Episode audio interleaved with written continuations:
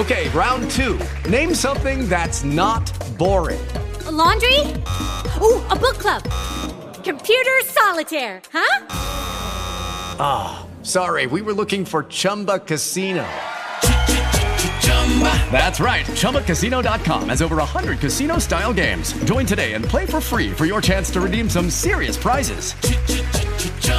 ChumbaCasino.com. No purchase necessary. Full prohibited by law. 18 plus terms and conditions apply. See website for details.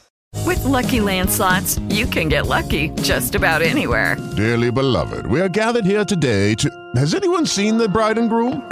Sorry, sorry, we're here. We were getting lucky in the limo and we lost track of time. No, Lucky Land Casino, with cash prizes that add up quicker than a guest registry. In that case, I pronounce you lucky. Play for free at LuckyLandSlots.com. Daily bonuses are waiting. No purchase necessary. Void where prohibited by law. 18 plus. Terms and conditions apply. See website for details.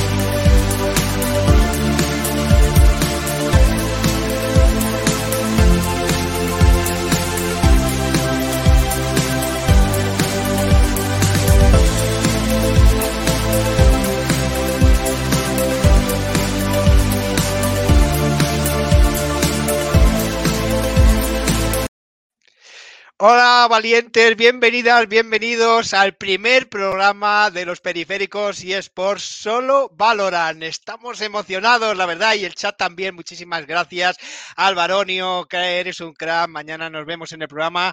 A Ezu Gigi, oye tío, eres un tío muy guay, que ya nos conocimos el sábado en persona. Eh, a mm, JB Gavilán. Eh, bueno, la verdad es que eh, saludos a todos porque sois gente maravillosa, a pesar de que estamos en verano vamos a poquitos hoy, pero no importa. Queríamos empezar, queríamos ir rodando ya eh, para empezar este equipazo que, va a componer eh, el grupo que va dirige nuestra jefa, eh, no sé cómo la llamarla, eh, jefa Valorant Piu Piu o algo así, ahora que nos diga ella, pero bueno, la verdad es que vienen con un montón de temas súper candentes porque Valorant ya sabéis que es, bueno, pues un juego que en su vertiente eSports pues está cogiendo cada vez pues más dimensión, cada vez más espectadores y la verdad es que estamos deseando, deseando ya eh, Valorant Jefa, eh, está muy bien, Valorant Jefa, Ezu, eh, perfecto, la vamos a llamar así, Valorant Jefa, ostras, fíjate qué sencillo y no se me había ocurrido, en fin, la mente de viejo que ya uno no da para más. Eh, bueno, pues venga, vamos a empezar, ¿no? Vamos a darle aquí a la musiquita, eh, porque hay cosas que no cambian, hay cosas que no cambian. Y vamos a eh, saludar en primer lugar a nuestra Valorant jefa, eh, copyright de, de Edu. Así que nuestra quince y platino, Raquel Bermúdez. Apodo brutal, ¿eh? Buenas tardes. Apodo brutal. Apodo brutal, Valorant jefa, macho. Ostras, cómo mola, tío. bueno, bueno, cuando seas famosa ya, ya verás cómo, cómo te mola, cómo te mola. bueno, ya lo eres, ¿eh? Ya eres una crack, Sí, bueno. pero, pero todavía mucho más, todavía mucho más. Bueno, perdona, pero ya solo un artículo tuyo de Mundo de Break tiene más audiencia que toda la página web de Valientes Emprendedores.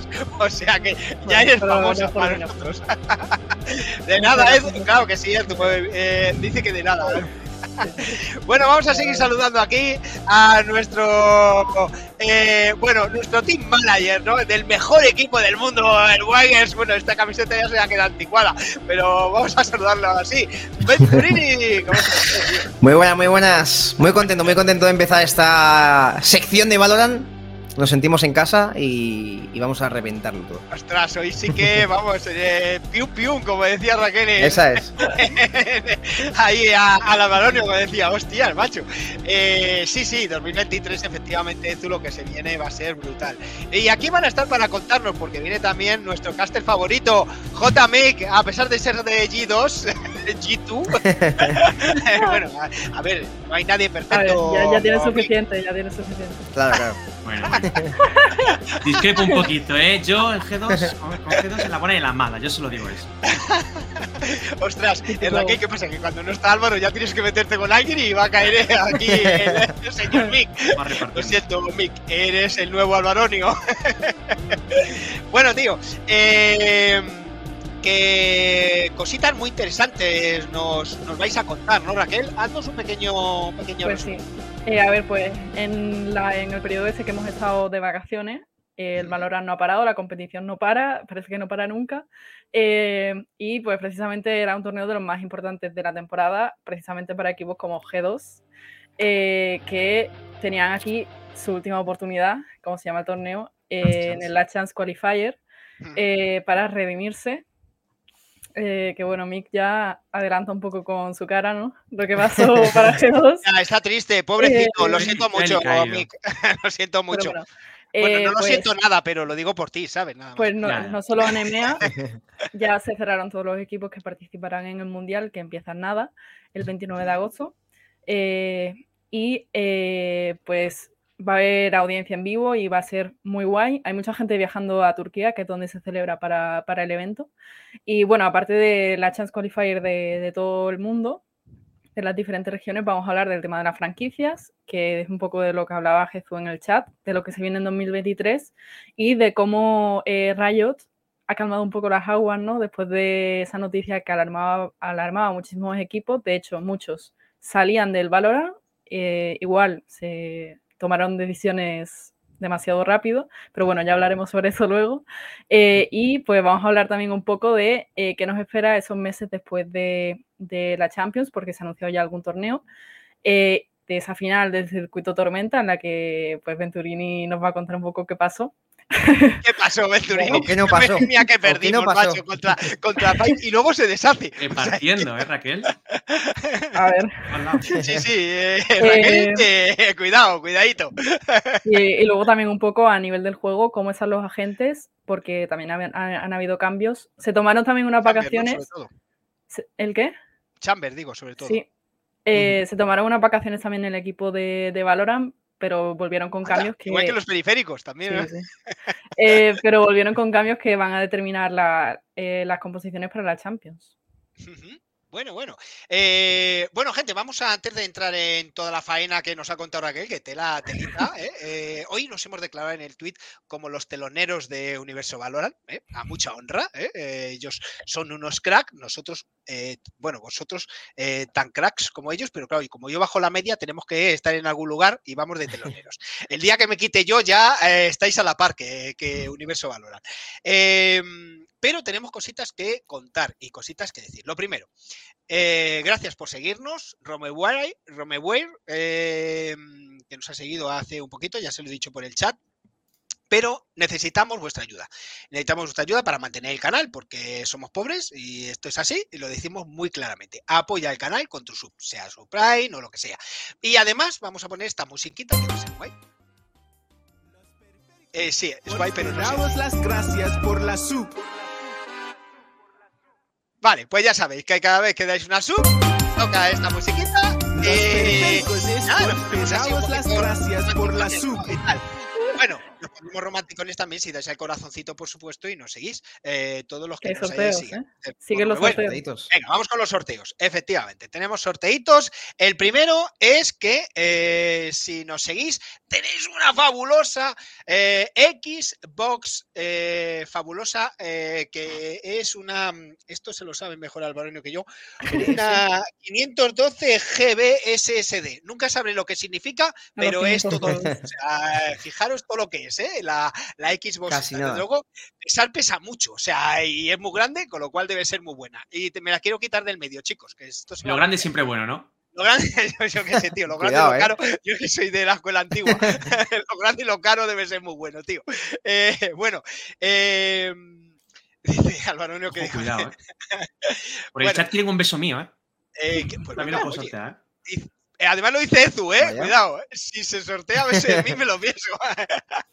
bueno, bueno. Lo ponemos arriba, ¿eh? Cuidadito. Sorteo beso, Eh, JMI. Sí, sí, que, que jodido. El otro día le conocí en persona a Lezu, allí el, el sábado, y un tío guay, macho, me cayó. Un bien. máquina. Eh, un máquina, un máquina. Eh, efectivamente, y además es un máquina, ¿eh? el tío controla de todo. Eh, bueno, eh, otra cosita, otro sorteo. Sorteamos la sub, ¿vale? Vamos a sortear la sub entre todos los que pongáis. Hombre, hoy es el día Valorant, con lo cual todo el mundo que ponga Valorant con mayúscula, Valorant, eh, y hacemos el sorteito. Así que ya quiero ir viendo. Va- no, va al turrón, no, Álvaro. eh, va al turrón, no. Valorant, Valorant. Eso es. Mira, eh, menos mal que JMI que lo, lo ha puesto bien. eh, Raquel también, Guille Venturini también. Pero yo quiero Eh, el Xbox, ¿eh? Yo, yo la robo. Yo lo digo, Eh, voy, a, a la- no, no. a- voy allí y la robo. he de decir que eh, la Xbox va a sortearte en- entre todos, ¿no? Eh, entre todos. Dice, iba al VIP cada dos por tres. Anda, me habrás visto tú mucho en el VIP. Cachondo. Te equivocabas, era el varonio el que iba al VIP todo el rato. Seguramente, ¿eh? Además. Lo que sí hacía Álvaro era un cabrón, eh, lo voy a contar Álvaro, eh, lo iba a contar mañana, pero ya lo cuento hoy. El tío, macho, yo no sé, pero se conseguía, no sé cómo conseguía la VIP, pero el caso es que cuando luego no la tenía o no quería dársela a alguien, a- en concreto a, su- a sus amigos, les mandaba allí a la cabina de prensa y decían, oye, que me ha dicho el Moruno que tienes tú la tarjeta VIP, que me la des. Tío, si no tienes ninguna tarjeta, tronco. Total, que así se los quitaba del medio. sí, sí, efectivamente. Padre, padre del eh, lo habéis quemado, lo habéis quemado. A mí nada más que me llegó una botella de agua eh, y a los de marca les llegó dos botellas de cerveza a los cabrones. en ese momento me, me despisté, estaba yo con la lucha allí en, algún, en alguna crónica. Eh, bueno, eh, qué bien nos lo pasamos, la verdad es que estuvo muy bien, pero eso ya hablamos mañana. Hoy valoran con mayúscula y participáis en el sorteo de una sub. Eh, más cositas y ya terminamos con eh, nuestro patrocinador eh, principal que es Evisu, que ya sabéis que es una agencia que nos ayuda pues con el tema de la web, con el- también eh, nos ayuda con Twitch, en fin, nos ayuda con algunas cositas y estamos súper súper agradecidos. Y es una agencia especializada también no solamente en el tema web, sino también en, en los creadores de contenido, con lo cual si eres un creador de contenido pequeñito o como nosotros o mediano o grande, pues Evisu te ayuda a crecer. Y es que Evisu crece contigo. Eh, y dicho esto de Evisu, tengo una noticia, Oh. eh, periféricos. Ojo. Eh, bueno, acabamos de estar nominados. eh, Este sábado se ha hecho oficial que estamos nominados en la categoría de podcast revelación. Con lo cual, ahora os lo pondré por el chat. eh, os pedimos Aplausos, chat, aplausos. Aplausos sordos. Sí, eh, pero solamente, eh, claro, esta no es como la de los eSport Hours. Eh, solamente, y además lo digo por el podcast, porque lógicamente esto luego se ve, se escucha en el, en el podcast y va muy dirigido a nuestra gente del podcast, aunque, aunque lo estamos emitiendo en directo por Twitch. Eh, necesitamos vuestro voto. Eh, lo voy a poner aquí para que lo, para que lo veáis. Necesitamos vuestro voto. Lo voy a poner también en el mismo podcast, en, el, en la zona de, de abajo, ¿vale? Donde está el contenido, para que nos podáis votar. Entonces, se agradece si alguno de los que nos está viendo ahora, pues está en eh, eh, como asociado o como, o sea, como simpatizante o como socio de la asociación eh, podcast, pues nos puede votar, ¿vale? Es decir, no es para público en general, sino que es para únicamente socios y simpatizantes.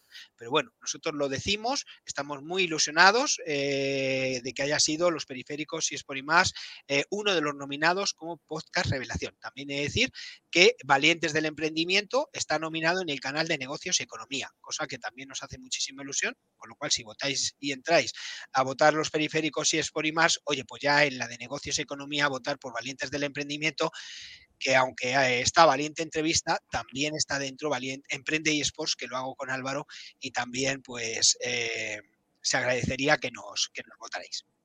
Pues nada, dicho esto, el momento publicidad, que ya sabéis que eh, no podemos dejarlo, eh, pues entramos en faena, ¿no? Periféricos, ¿qué os parece? Sí. Sí, sí. Eh.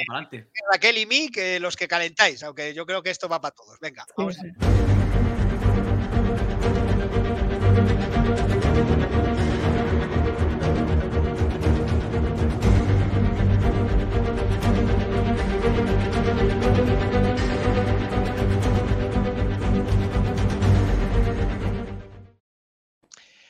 Bueno, pues ¿qué tenéis que contarnos? Yo no sé si esta es la presentación que tengo que poner. eh, Todavía no.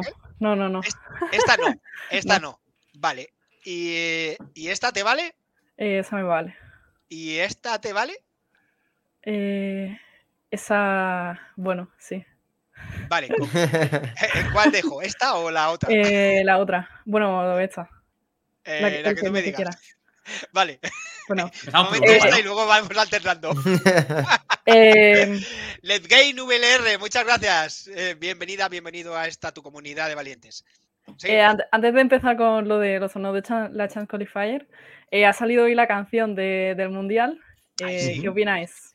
A ver, yo quiero saber la opinión de, de mi amigo, primero eh, la de Venturini también, pero primero la de mí que ha puesto un tuit. Ahí, cuéntanos, ¿qué valoración haces? Pues mira, me ha gustado mucho. La gente criticaba la canción, pero yo creo que se pega un poquito más a lo que es los words de, de LOL, ¿no? Un poquito algo Sí. menos tecno y algo un poquito más, no orquestral, pero bueno, no sé cómo decirlo. Eh, pero típico. Pero lo que sí que me gusta muchísimo es una cosa que me faltaba en la primera canción, que es el videoclip que fuera sobre los jugadores, sobre lo- la, la- la gente, sobre los equipos que hay. Que me he dado cuenta, un poquito de Riot, que no, han puesto ningún, logo de esports. No han puesto ni de G2, ni de FPX, ni de ninguno. No se querían pillar las manos, supongo, o por problemillas. Pero bueno, eh, me ha gustado mucho, ¿no? Que incorporasen eso. Eh, Le doy un gocho, le doy un gocho. Un ocho. A mí, a mí es que todas las canciones eh, de este estilo, de las que se preparan para los mundiales, creo que Riot hace buen papel. Eh, no sé si eh, no sé qué parte de porcentaje tienen ellos en el trabajo de todo esto, pero si no son ellos los que las crean, al menos tienen muy buen ojo para escoger el talento que, saca este tipo de canciones. Ya lo han hecho históricamente en el LoL y en el Valorant, pues, pues van por el mismo por el mismo camino. Pero sí que es verdad, yo estoy totalmente de acuerdo con lo, dice, con lo que dice JMI, que, que hace falta un poquito ahí de, de humanización, ¿no? Está bien ver los agentes, pero Sí, bueno, son. eh, a ver, pero, pero no podemos, no podemos eh, negar que el montaje y la animación es alucinante. Sí, sí, una O sea, pasada. es que son de muy hecho, buenos. sí, ¿eh? sí. O sea, sí sí, me parecía muy buena la del año pasado, esta me parece mejor. No voy a entrar en la canción, ¿eh? En la canción me parece mejor la del año pasado, personalmente. Sí, sí, sí, eso iba a decir. Pero la animación es que es muy buena la de este año. La del año pasado estaba jugar, ¿eh? bien, pero hostias, es que es muy buena. Además, eh, Mick, eh, ya sabéis, eh, JMick, ¿no? Es en, Arroba JMix, sí. arroba JMick en Twitter, ha eh, hecho unos cortes para que tengáis claro los, los agentes, ¿no? Porque Los claro, jugadores, eh, sí. los jugadores, vamos. Se ve a Miswell, se ve a Scream, se ve también a de la Game Changers, algunas chicas como Mimi, como Bob. Se ve, bueno, pues lo- eso, un poquito he cogido la parte donde salen los pro players. eh, y, y pues nada, la he puesto por ahí para. Y también como que he frenado un poquito los frames para que se vea más detenidamente cada jugador. Hmm. Que la gente pues, vea el que Ujú. Porque eso es muy de War- eso es muy de, LOL, ¿no? Es muy Sí, sí, de, sí. de Warzone LOL, ¿no? Eso sí que Sí. es más de más de ello. Eh, dice Álvaro no, que, que la has espoleado, eh, spoileado. Bueno, pues sí, eh, pero está bien, ¿no? Porque, claro, a ver, eh, eh, nuestros eh, hermanos mayores, eh, arroba los de Universo Valorant, pues claro, eh, decía, valoración del vídeo, tal, valoración, que no voy a decir que esté de acuerdo o no, que efectivamente estoy bastante de acuerdo con su, con su puntuación, yo le daría un poquito más a alguna cosa, pero... Pero hombre, eh, eh, el trabajo de Mick yo creo que ha molado, ¿no? Eh, el- el no, pero es que luego lo desmenuzan, si lo van a desmenuzar, lo desmenuzaron ya con LOL también, o sea que... Mira, al Baronio le da un 9. Un 9. Eh, No sé, Venturino la- se ha dicho la nota que le, da- que le da el. ¿Quién? Yo ocho y medio por, por cambiar un Uh. poco. Vale, vale, vale. vale. Sí, yo creo que un 8, 8 y medio, no sé, Raquel, venga, ¿qué opinas? Yo tú? le doy un 7. O sea, es, es- es que Raquel La animación- ¿eh? La animación mejora Hostias con la. Valorant jefa, macho. La La Valorant jefa ahí los galones. Pero lo que es la canción es que es- pusieron la barra muy alta el año pasado porque es un temazo. O sea, te guste o no Valorant, Es verdad, es un temazo. es verdad. Eh, mira, Ezu todavía más duro que tú, un 6. Uh, Eh, En te- vez de periféricos se va a llamar paloféricos, porque Yo me estoy con la Paloférico, parodia, sí, sí, porque aquí le estamos dando. a- Hostias, macho, mira, yo me acuerdo, me acuerdo el año pasado, eh, le metí una caña a la canción del Walls eh, y a mí me encantaba y yo decía, pero, pero ¿cómo puede no gustarles? Y cómo puede no gustarles? Y sin embargo, eh, mira, tienes un admirador, admiradora. Eh, Y yo decía, pero ¿cómo, cómo puede no gustarles? Pues, pues eh, mira, al final se ha visto que, que era un temazo, ¿no? O sea que, que- pero bueno, Sí. seguir dando palos, si no pasa nada. Está, está- bueno, vayamos al lío, Raquel, si te parece. Em, bueno, pues Mick, empieza tú. Pues sí, eh, ¿Cómo con pones? respecto a el tema de Europa, supongo, ¿no? ¿Cómo que quieres empezar? Hombre, yo, yo empezaría por Europa por meter un poquito más de caña, que es lo que, lo que más debate hay, ¿no? pinza la Que todo el Hoy mundo para la está- cosa de toma, Yo- yo palos a, a la canción, palos a EMEA, bueno, venga, darle caña a todos. venga. Yo voy a decir una cosa y esto Ahora que que se meta con Weigers al final, cobra, ¿eh? O sea, cuidadito a ver qué decimos. A lo mejor soy yo. Menos mal que esa parte le toca a Guayas, Venturini. Sí, sí. No, Venga, aquí dale. va Mick, palo, ¿eh? Aquí de palos porque lo primero voy a decir una cosa que no sé la gente cómo se la tomará, porque ya por redes sociales lo he estado diciendo durante mucho tiempo. Después he tener razón, después, eh, como Quentin, ¿no? Padreando y tal, Fadrin. Eh, padre K, pues padre J. Pero, pero, pero, eh, voy a decir una cosa. Y es, bueno, eso, eso voy a decir después lo de Miswell, ¿no? Pero eh, G2 ha sido, creo yo, su mejor aparición internacional hasta la fecha. Y La no porque de- tú seas de G2. Y no es porque ellos se han dejado, que también un poquito, ¿no? Y aún así no se han clasificado. Eso, obviamente, deja bastante indicatorio de que se van a. Lo es, no pero, lo es. pero el primer partido no. Bueno, claro, no, no. Es que con eso, mira, precisamente yo creo que el primer partido, voy a decir una cosa, es el indicatorio de lo que viene todo, o sea, eh, de, de- de- también del último partido que jugaron, donde perdieron, pero es un poquito el problema que tuvieron durante todas las qualifier. De hecho, es el que me ha analizado, obviamente, porque es donde pierden. Y, y yo creo que el error, y enlazando también con lo que voy a decir al final, es lo primero que Nuki debería ser el Gigacarry. Yo tengo una, unas siglas que son NGC, Nuki Gigacarry. Nuki debería de ser siempre, siempre, siempre el duelista. Yo lo siento Sí. por los stands de Miswell, pero Nuki es una bestia. El- la mejor jugada que he visto yo de Valorant nunca es de Nuki, con la race en Vine. Vine. Nuki debería ser todo el mundo, todo se tendría, se tendría que centrar en Nuki. Después también, eh, precisamente en, esta, en este mapa que es el primero donde juega. Hostia, si Álvaro no eh, te da la razón, no sé yo qué pensar, ¿eh? Pero al final, o sea, con el tema de duelista en G2, yo creo que Mixwell eh, jugaba duelista, volvía al rol de duelista porque era flex, luego chamber, luego duelista, también por cabezonería de decir, puedo hacerlo, ¿sabes? Exactamente. Yo creo que, es que Miguel no debería. Yo creo que debería ser, no debería ser ni centinela, porque también el otro problema no es solo que muevan a Nuki, es que también mueven a Medo, que es puritamente, es el purito centinela, aguanto atrás y que me vengan y yo me llevo, me matan, pero me llevo a uno o a dos. Y ahí ya hago mi trabajo. Entonces, mueves a dos integrantes muy, muy focus para que después Miswell sea el carry, el protagonista y otra cosa. Voy a meter también un eh, pa- paloféricos, voy a meter un palo a Miswell donde yo lo siento, que me encanta como jugador. ¿eh?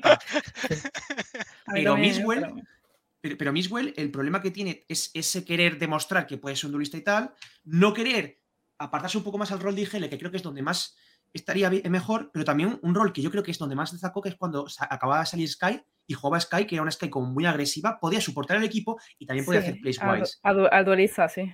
Me acuerdo sí, con. Kellogg's en Breeze, que iban los dos volando en un, en un partido. Exactamente. Eh, por ejemplo, una Fate te puede dar esa versatilidad de jugar agresivo y también jugar pasivo soportando el equipo. Sí, Entonces, un una cosa que no Flash. Sí, con Flash. Para mí es clave lo que dices de Medo, ¿eh? Que quiero dar las gracias a Icayatella, que nos sigue. Eh, bienvenida a esta tu comunidad. Gracias. Que digo que para mí lo que has dicho de Medo es fundamental, porque el gran Medo, el que triunfó tanto en Giants, eh, era centinela puro y era el que marcaba mucho las diferencias. Y, y no se le puede aprovechar tan bien porque al final tienes que rolear a, a Mix, le pones en ese rol de Chamber y, y no sacas todo el, todo el provecho. Y ya hablando un poco en líneas generales, yo creo que todos los que seguimos a G2 el primer partido fue como, nos vamos al pozo, vaya mierda de serie, aquí se acaba todo. De, no ha cambiado nada, todo sigue Exacto, igual. literal. Sí. Bueno, yo ahí difiero mucho y voy a decir por qué. Es que Me G2 encanta la nota discordante. Eh, sí, hombre. que G2 es un equipo submarino. G2 en todos los juegos, en el LOL, en el Rainbow Six, en el Call of- todo, todo lo que ha tocado G2 es lower bracket. O sea, y- incluso en el CSGO también. A G2 le gusta ir submarino por debajo. Hace como los Pokémon, excavador, pu, pu, pu, para abajo y después te aparecen en las finales. Pero parecía otro equipo, ¿eh? Cuando perdió y fue por el lower bracket, parecía un Sí, equipo sí. completamente diferente, ¿eh? ADN G2, es que tienen que perder. La primera partida se pierde. La primera se baila, como en, como la Red Bull. Como dice Alvaronio, que ya lo dijo Raquel en su momento, saca los exámenes en septiembre. Sí, sí. Como yo, yo pues yo soy de G2 por eso, porque saco los Claro, mira, es que fueron de noche, porque son como yo. ¿Cuál, cuál era el club que más se ajustaba a tu filosofía de vida? Hombre, eh, Perdón, amigo, pero no os diré quién soy. ¿Quién soy? Sí, sí. Así es, Joder, así es. ¿Pero qué os pasa a los ir? ¿Porque todos estáis estudiando a última hora o qué? Porque Es- yo sé de uno y no lo digo por el que está ahora mismo volviendo grande Mick, que, que también tela. Es, es de los de última hora. Ya está. Cada uno se organiza Ostras, como. macho. bueno, bueno. Eh, sigamos, basta, dice. Bueno, Esto, tío, estás en el chat, Alvaronio, te toca. otra, otra nota aparte también creo que fue la sorpresa de eh, London United, ¿no? O- OG London United, que, Ujú. que- que, bueno, que sí que ganó a G2, no solo por ganar a G2, sino que después perdió contra MC Champions, finalista de este torneo, pero que después lo hizo muy bien contra Guild, un equipo que en principio debería venir fuerte, que después contra G2 sí que perdió en esa semifinal del lower bracket, pero que yo creo que sobre todo sorprendió. Los que luego nos sorprendieron fueron Team Liquid y M3 Champions, que iban volando, sobre todo Liquid. Eh, claves de que también-.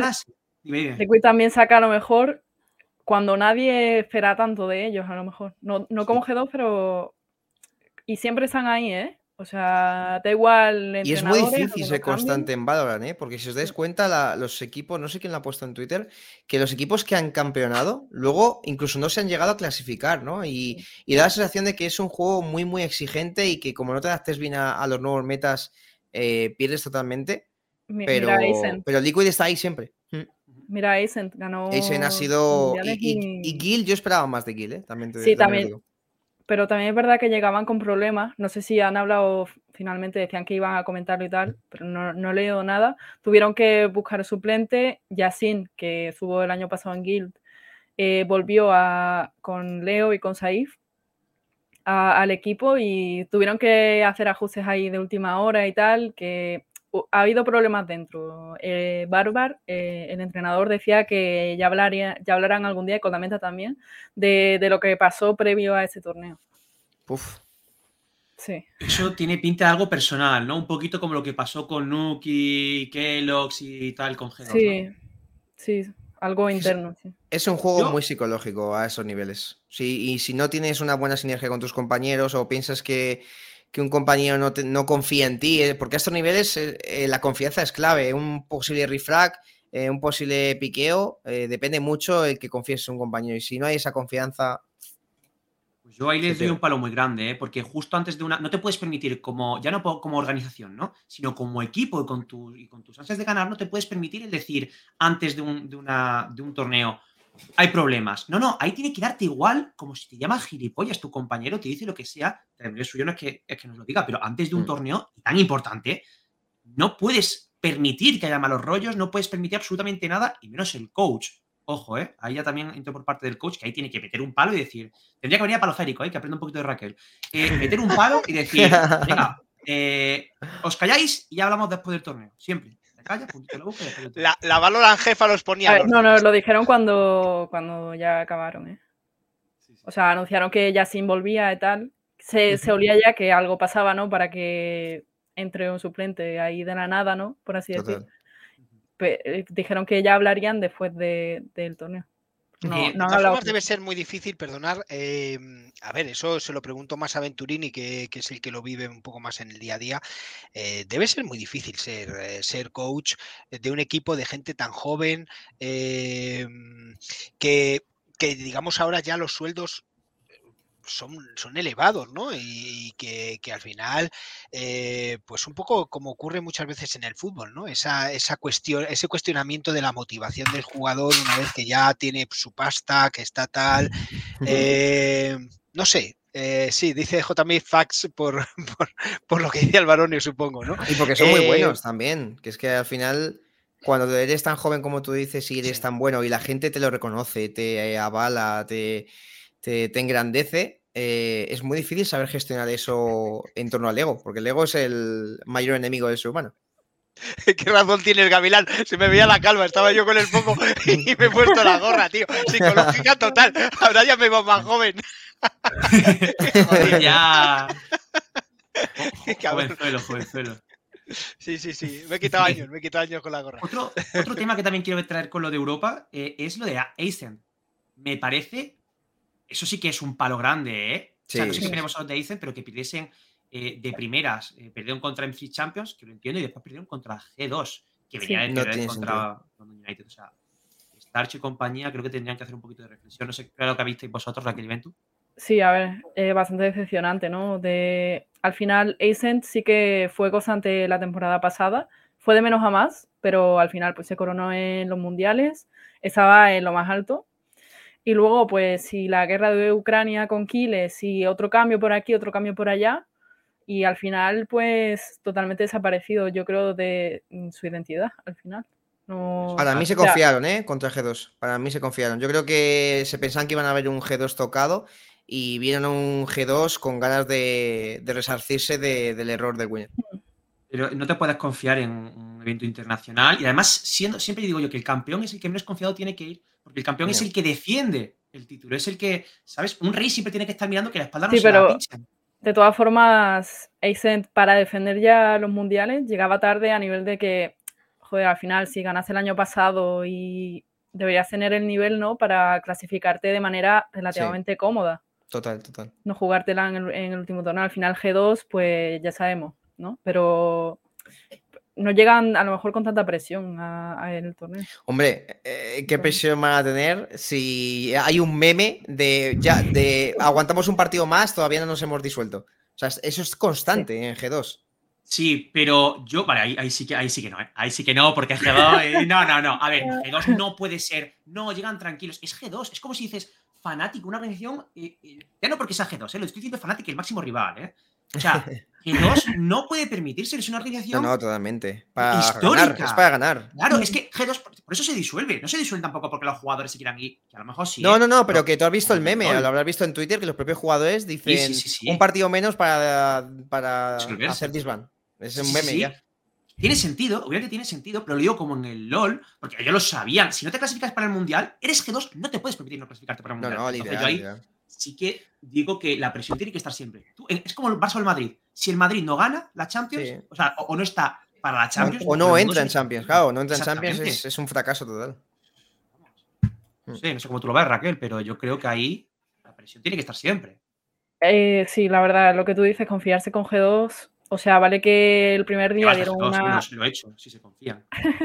un nivel, pero bueno, es como confiarse, pues, por ejemplo, Team Liquid o equipos que, que sabes que al final los jugadores tienen el nivel para dar lo mejor de sí y lo pueden desplegar si pues se encuentran bien en la partida, tal y cual. O sea, que pueden volverse peligrosos en cualquier momento, incluso perdiendo por 0-3 de un mapa.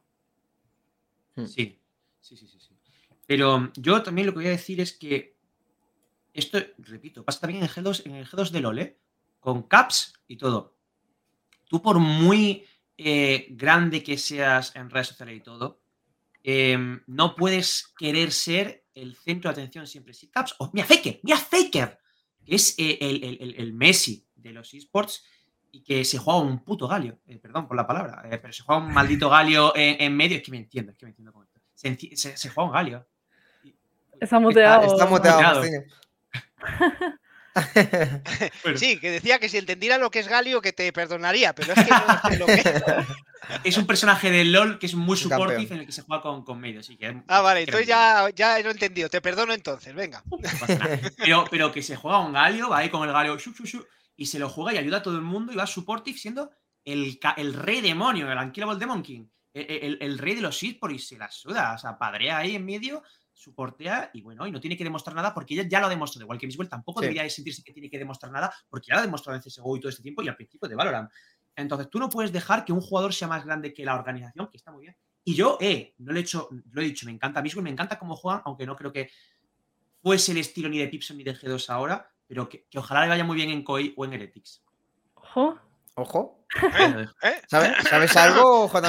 No, no, Eh, yo no bueno, eso, idea, eso va un poquito más adelante, ¿no? Eso va un poquito más adelante. Huele un eh, poco. que vas a contar. eso. Ostras. Eh, Eh, no lo perdáis, eh, no os lo perdáis, Pues que Mick nos va a dar probablemente una. Aquello de se rumorea, pero puede ser exclusiva. nunca se Puentes sabe, dos ¿eh? puntos, la Cibeles. O sea, esto ya es Sportmaníaco 2.0. Eh, no, que digo Sportmaníacos, esto es Universo Valorant eh, 2.0. Eh, deciros, chat, que hoy tenemos gente viéndonos y estamos encantados porque es el primer programa y esperábamos que no nos viera nadie y sin embargo estáis toda la familia. Eh, importante, eh, poner la palabra sub. Os olvidáis de publicidad, que sé que eh, os está machacando Twitch, nos está machacando con la publi.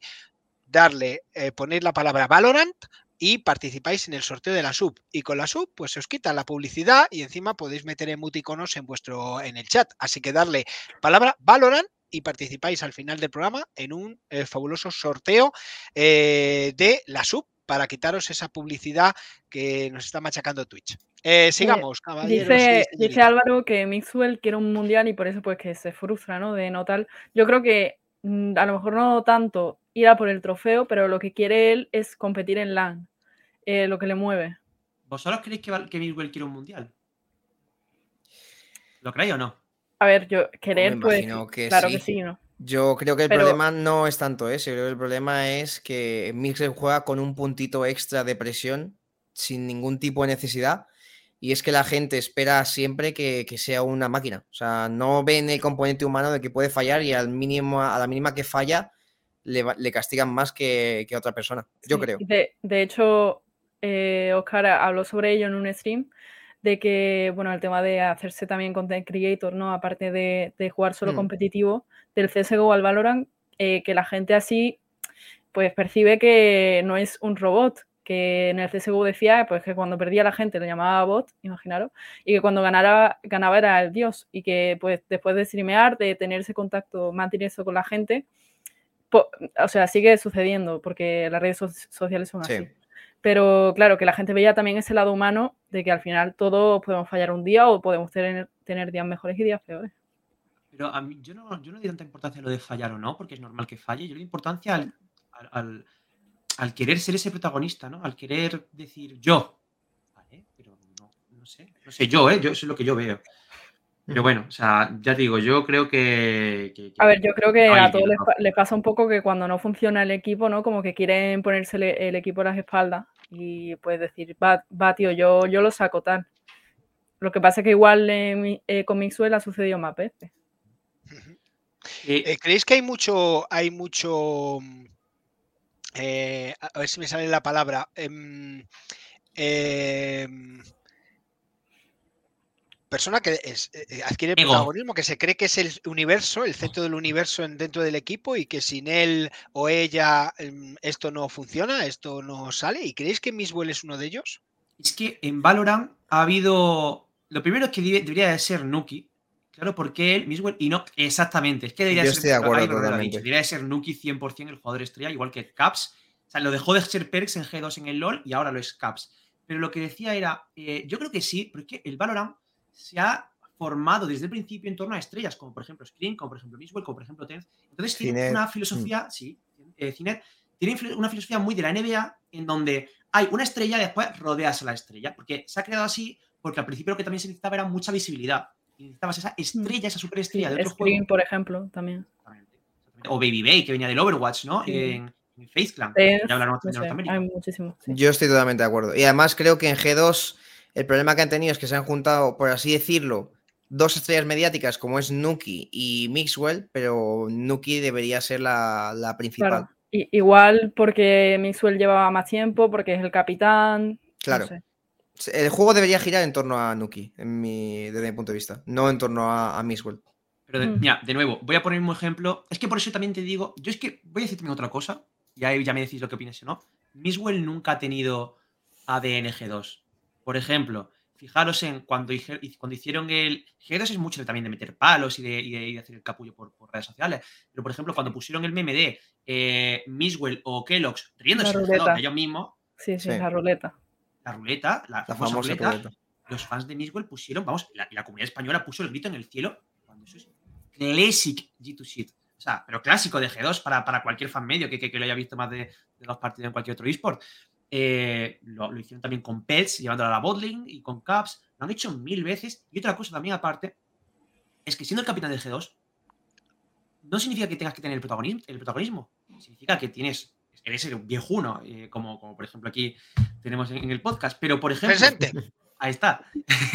pero pero en, en, LOL, es que siempre me referencio mucho al LOL porque he quedado muy grande en el LOL, pero el capitán es Jankos, que es el más viejo de allí, que es el rey de la primera sangre y todo lo que tú quieras, pero él juega support y juega para el equipo y es el más inteligente y todo, pero juega para el equipo y es Caps, el midlaner, el maldito tal, ¿sabes? Más cositas. Estaba claro que el juzgando no suyo y los belgas. Ya, bueno. G2 ha girado mucho de componentes y tal. Y Misuel es un poco el, el que se ha quedado ahí pero pues eso, ya ese año. Hoy, le habéis dado a, a Miswell, ¿no? Hoy os ha dado por ahí. No, o sea, yo, Los paloféricos le tocan a Miswell. No. yo creo que tiene un papel difícil, ¿eh? Tiene un papel muy difícil, Miswell, porque yo creo que ya. Em, es como ese, ese momento en el que tú sabes que es un talento muy grande y que, y que lo vale, se merece, estar se merece estar compitiendo contra los mejores pero ya está esa sensación de que a lo mejor tiene que salir de G2 para tener un aire renovado, para sentirse de otra manera. Para liberarse. Porque es, el, último de esa vieja guardia de G2, que es el último que queda, el último que queda cambiar. Sí, sí, sí, sí. Yo ya para terminar con el tema de Europa, quiero preguntar a Raquel y a Venturini cuáles serían vuestras sorpresas, para bien o para mal, en el, en el, mm. LCQ de Europa. A ver. Raquel, por ejemplo.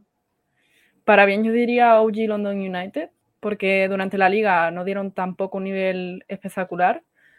Pero es verdad que como que sacaron lo mejor de sí mismos y se nota que trabajaron eh, en el meta y en todo lo que tenían que trabajar para hacerlo bien, aunque finalmente no, no se clasificaran.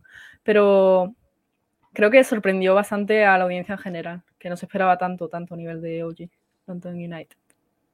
Para mí, M3. M3, eh, Hace un año estábamos hablando de que eran indiscutibles y iban a ganar todo, o sea, que eran, iban a reventar todo cuando estaban con Gambit. Eh, después de lo que pasa con la guerra y demás, da la sensación de que el equipo perdió toda la fe o no sé, parecía otro equipo desdibujado, no paraban de perder.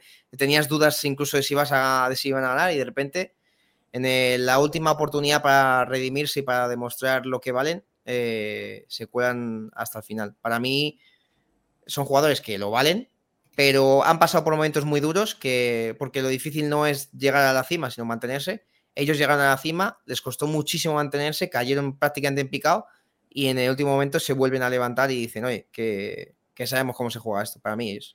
Hmm. Yo voy a decir, no tanto un equipo, que también yo creo que como equipo, como conjunto sería MTST, pero eh, Team Liquid, o sea, Team Liquid no, Scream.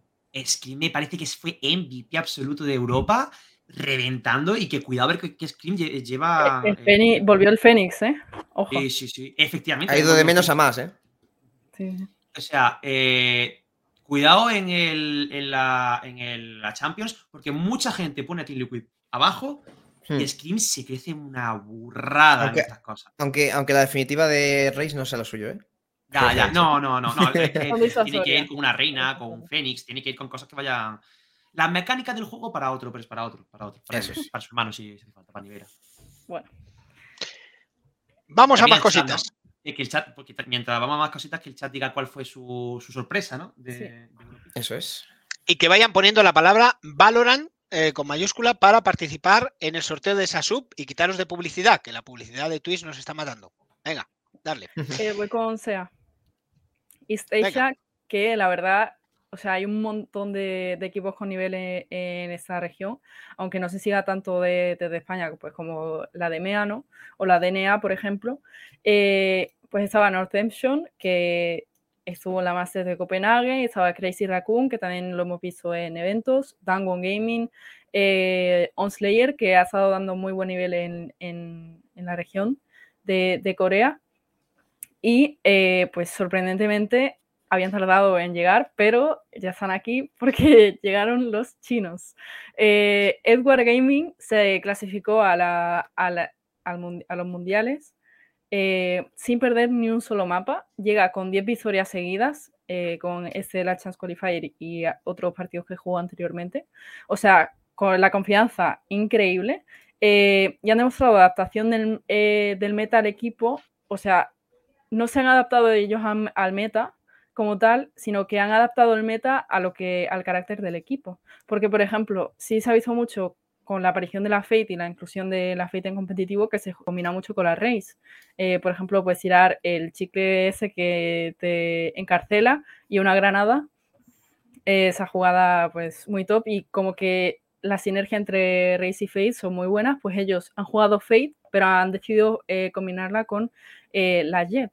O, por ejemplo, algún doble duelista en Fracture con Race y Neon, que no se había visto mucho anteriormente, pero bueno, a ellos les ha funcionado y pues han, han- han demostrado eso, que pueden adaptar el meta a lo que es su juego. Em, es el primer equipo chino que se clasifica a un evento presencial de Valorant, que bueno, pues no habían destacado hasta ahora en eventos internacionales, pero ya están aquí y la verdad, como llegan, podrían dar la sorpresa en, en- en Turquía, no- tampoco ya cualquier cosa puede pasar, ¿no? Em, eh, por ejemplo, eh, ganaron eh, en primer lugar a Onslayer en, en la primera ronda, que a quien luego se enfrentaron eh, en el partido, en la gran final, para, por ese puesto en, en los mundiales, y ganaron 2-0 y 3-0. O sea, Onslayer se hizo lower bracket completo y ni aún así pudieron sacarle un mapa en la final. Eh, así que llegan súper fuertes y, y tendremos que verles en, en Turquía si pues dan esa, ese paso, porque es verdad que eh, pasa también con, con equipos de Corea, ¿no? Con DRX, por ejemplo, se espera mucho nivel por la creatividad o por el juego tan diferente a otras regiones, eh, más estratégico, mucho pensamiento táctico, pero luego cuando se enfrentan a los otros, al final tampoco han demostrado muchísimo en eventos internacionales. Así que a ver si ahora tienen que llegar el, el equipo chino a dar el golpe sobre la mesa. Mick, no estamos de la- acuerdo. Yo estoy de acuerdo. Yo precisamente creo que los equipos asiáticos y sobre todo los coreanos en eventos internacionales se ponen las pilas, rollo. No sé si aprenden de los demás. Sí que es verdad que van mucho más a line de lo que van en, en Corea, por ejemplo, y van a, a enseñar menos cosas estratégicas. Pero, por ejemplo, Hmm. yo me acuerdo cómo eh, DRX sorprendió a todo el mundo. Creo que fue en la Master. La de Berlín no fue. Fue la última Master que ha habido antes de la Champions. Sí. eh, donde estaba eh, Stacks con un bridge cogiendo todo el rato la ultimate, todo el rato le lanzó como seis ultimates en una partida, una burrada. O sea, que eso al fin y al cabo también es macro game, ¿no? Y, Sí. y- y- y siempre la gente a, a Corea la pone muy abajo, porque sí que es verdad que a lo mejor DRX o el que está ahí dicen, bueno, tampoco parece que vaya tan bueno, no enseñan demasiado.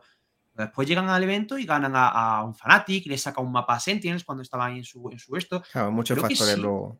Claro, yo creo que, yo creo que precisamente Corea siempre da un esto. Y EDG, una cosa que me sorprendió muchísimo de EDG, de Door Gaming, es que tiene muy, muy, muy buenos eh, fundamentales, o sea, muy buenos conceptos fundamentales del, del- del juego. O sea, se supone que al ser Asia y al ser sobre todo China, una región nueva, una región que recordemos no ha estado en ningún evento internacional, pero O ni sea, siquiera es que hay que, hay que destacar un dato muy importante, es que Valorant no está en China disponible. O sea, Ah, ¿no y un equipo chino se Ah, eso ha clasificado para los mundiales. O sea, es Ah. brutal. Y pues Pero- entonces no competirían desde China, entiendo. Entiendo que no. Pues si O sea, no, no, pues- es que, es que se puede, pero en ciertos, eh, ¿cómo se llama? En ciertos cibercafés muy concretos, porque el, el- ¿cómo se llama? El circuito de, de juego de China era como unos cibercafés muy concretos. En Con el servidor días- especial. Exactamente, exactamente. Los servidores creo que cogían el coreano o lo que sea, exactamente, y jugaban así. Eh, pero es que no, solo, no es solo que EDG sea clasificado, es que el equipo de Cone eh, se llamaba, fueron eh, cuartos o algo así, lo, te- lo tengo que mirar porque no lo tengo ahora mismo Sí, sí, sí, eh, cuartos. por aquí. Fueron cuartos ganándole, o sea, so- solo perdieron contra Onslayers, que es el segundo equipo coreano, que es como un, un super equipo que de hecho montaron en Corea. Eh, pero Sí, que vienen fuertes los chinos. Cuidado con los chinos. ¿Dónde están los chinos? Como dice Millán. Pues aquí están, aquí están los chinos. Eh, Bueno, una cosita, hago un pequeño mm, break, eh, que yo estoy para eso nada más, para molestar. Eh, eh, qué bonito es que en, en un, en un programa de tiros haya amor también, ¿no? Y entonces Blaze Caster, que le está declarando el amor a Venturini y Venturini le está correspondiendo, pues es el, el momento ideal para que Blaze Caster pongas la palabra Valorant con mayúscula y participas en el sorteo de una sub para quitarte la publicidad de este canal. Así que Eso darle es. los que no le hayáis dado, entre ellos Blaze Caster, eh, darle a mm, poner en el chat Valorant con mayúscula y participáis en el sorteo de una sub para quitaros la publicidad de este canal y poder disfrutarlo a tope. Así que, bueno, seguimos, perdonad. Eh, sí, pues como dice Blaze, que son divertidos de ver y que ojalá que lo hagan bien para pues, que lo pete ya en China totalmente a nivel general. A ver si sale ya el juego y pues esa es, se va a ver muchísimos equipos de chinos en Hmm. el alto ni- nivel, yo creo. Porque si Ahora hay- veremos. Ahora, ahora, ahora hablaremos de, de- de la estructura que, que ya se anunció de, de Riot, pero yo creo que van a revolucionar todo el sistema competitivo a nivel general. O sea, un sistema de franquicias, pero que sea híbrido, cuidado con eso, ¿eh? Eh, sí, apelo, Blaze, solamente Valorant, eh, porque si no, no entra, que lo acabo de mirar. Otra cosa muy interesante de China, que es lo que le falta a Corea, las dos organizaciones enormes y gigantes de Corea, que son Taiwan y, y uy, Cloud9 iba a decir, eh, y Genji, no están en Corea, están en Norteamérica y en, seco- y- y en segunda línea, ni siquiera en primera. Entonces, Curioso. lo que le falta a Corea, y por eso está Onslayers, que es un equipo que no habéis escuchado en la vida en otros esports, o por ejemplo, DRX, que antes era, ahora sí que es DRX, ¿no? Pero antes era el equipo de. mm, eh, bueno, 4Q, que llegó al mundial, ¿no? Pero no son de DRX, es. eh, ¿Cómo será ahora? Eh, Quantum Strikers, no, Vision Strikers. Vision Strikers. que- Vision Strikers y On Slayers no los hemos escuchado en la vida, son organizaciones amateurs. Es como si ahora de repente, pues no sé, eh, Underdogs, con todo el cariño del mundo, que son enormes, son muy buenos, pero Underdogs de repente eh, está en, en- en el mundial, ¿sabes? O, o está luchando por ir al mundial. Pues obviamente no tiene la capacidad de que se queden los jugadores allí, los jugadores donde se van a Japón. Entonces, aún así siguen, siguen metiendo guerra, ¿no? Y siguen haciendo cosas, eh, aunque tengan poco dinerito, pero el que tiene dinero es China. El que tiene dinero es China. Y Edward Gaming tiene mucho dinero. Y todavía falta Invictus. Y FPX, que está en Europa, también tiene equipo en China. Y cuando China se ponga fuerte, yo creo que FPX va a decir, "Chuchu", y me voy. Ojo, o sea, depende de lo que pase ¿eh? en el mundial con, con. FPX. Sí, Yo, yo tengo- yo- yo- yo quiero saber, en plan, en qué posición pone Blaze, de hecho, a China en, en el Mundial, o, ADG por lo menos, ¿no? Porque eso creo que, que estaría interesante. Pero sí, básicamente Edward Gaming lo que decía, ¿no? Que tienen buenos, sobre todo, lo que me sorprendió, buenos trades, control agresivo del mapa, en, sobre todo en defensa, y muy buena coordinación del swing. Eso es espectacular la micro que tienen. Swinguean a la vez, o sea, no a la vez, pero en plan como uno después, otro justo para que no dé tiempo a, para que diga, ¿a quién le mato? Eso es Sí. precioso como lo hacen los, los chinos. Sí, sí. Eh, bueno, eh, voy con South America, que eh, se clasificaban dos. Creo que es la única región donde se clasificaban dos equipos. Eh, y eh, Crew Esports se vuelve a clasificar a un evento internacional. Es el único equipo eh, que se ha clasificado todo lo- a todos los eventos internacionales de Valorant que se ha celebrado hasta la fecha. Demuestra esa constancia. Había gente hateando, ¿no? Diciendo sí, pero luego acaban últimos o penúltimos. Bueno, eh, en los mundiales precisamente fueron donde dieron su mejor nivel con unas remontadas de locos eh, ante Sentinels, eh, o sea, ante equipos muy tochos. Y, y bueno, con Kesnit, con un poco todo el equipo se compenetra muy bien. Y pues esa, pues les tenemos en los mundiales para volver a disfrutar de su juego como nos han hecho disfrutar eh, durante todos los eventos, porque, o sea, los partidos de crew tienen muchísima emoción siempre.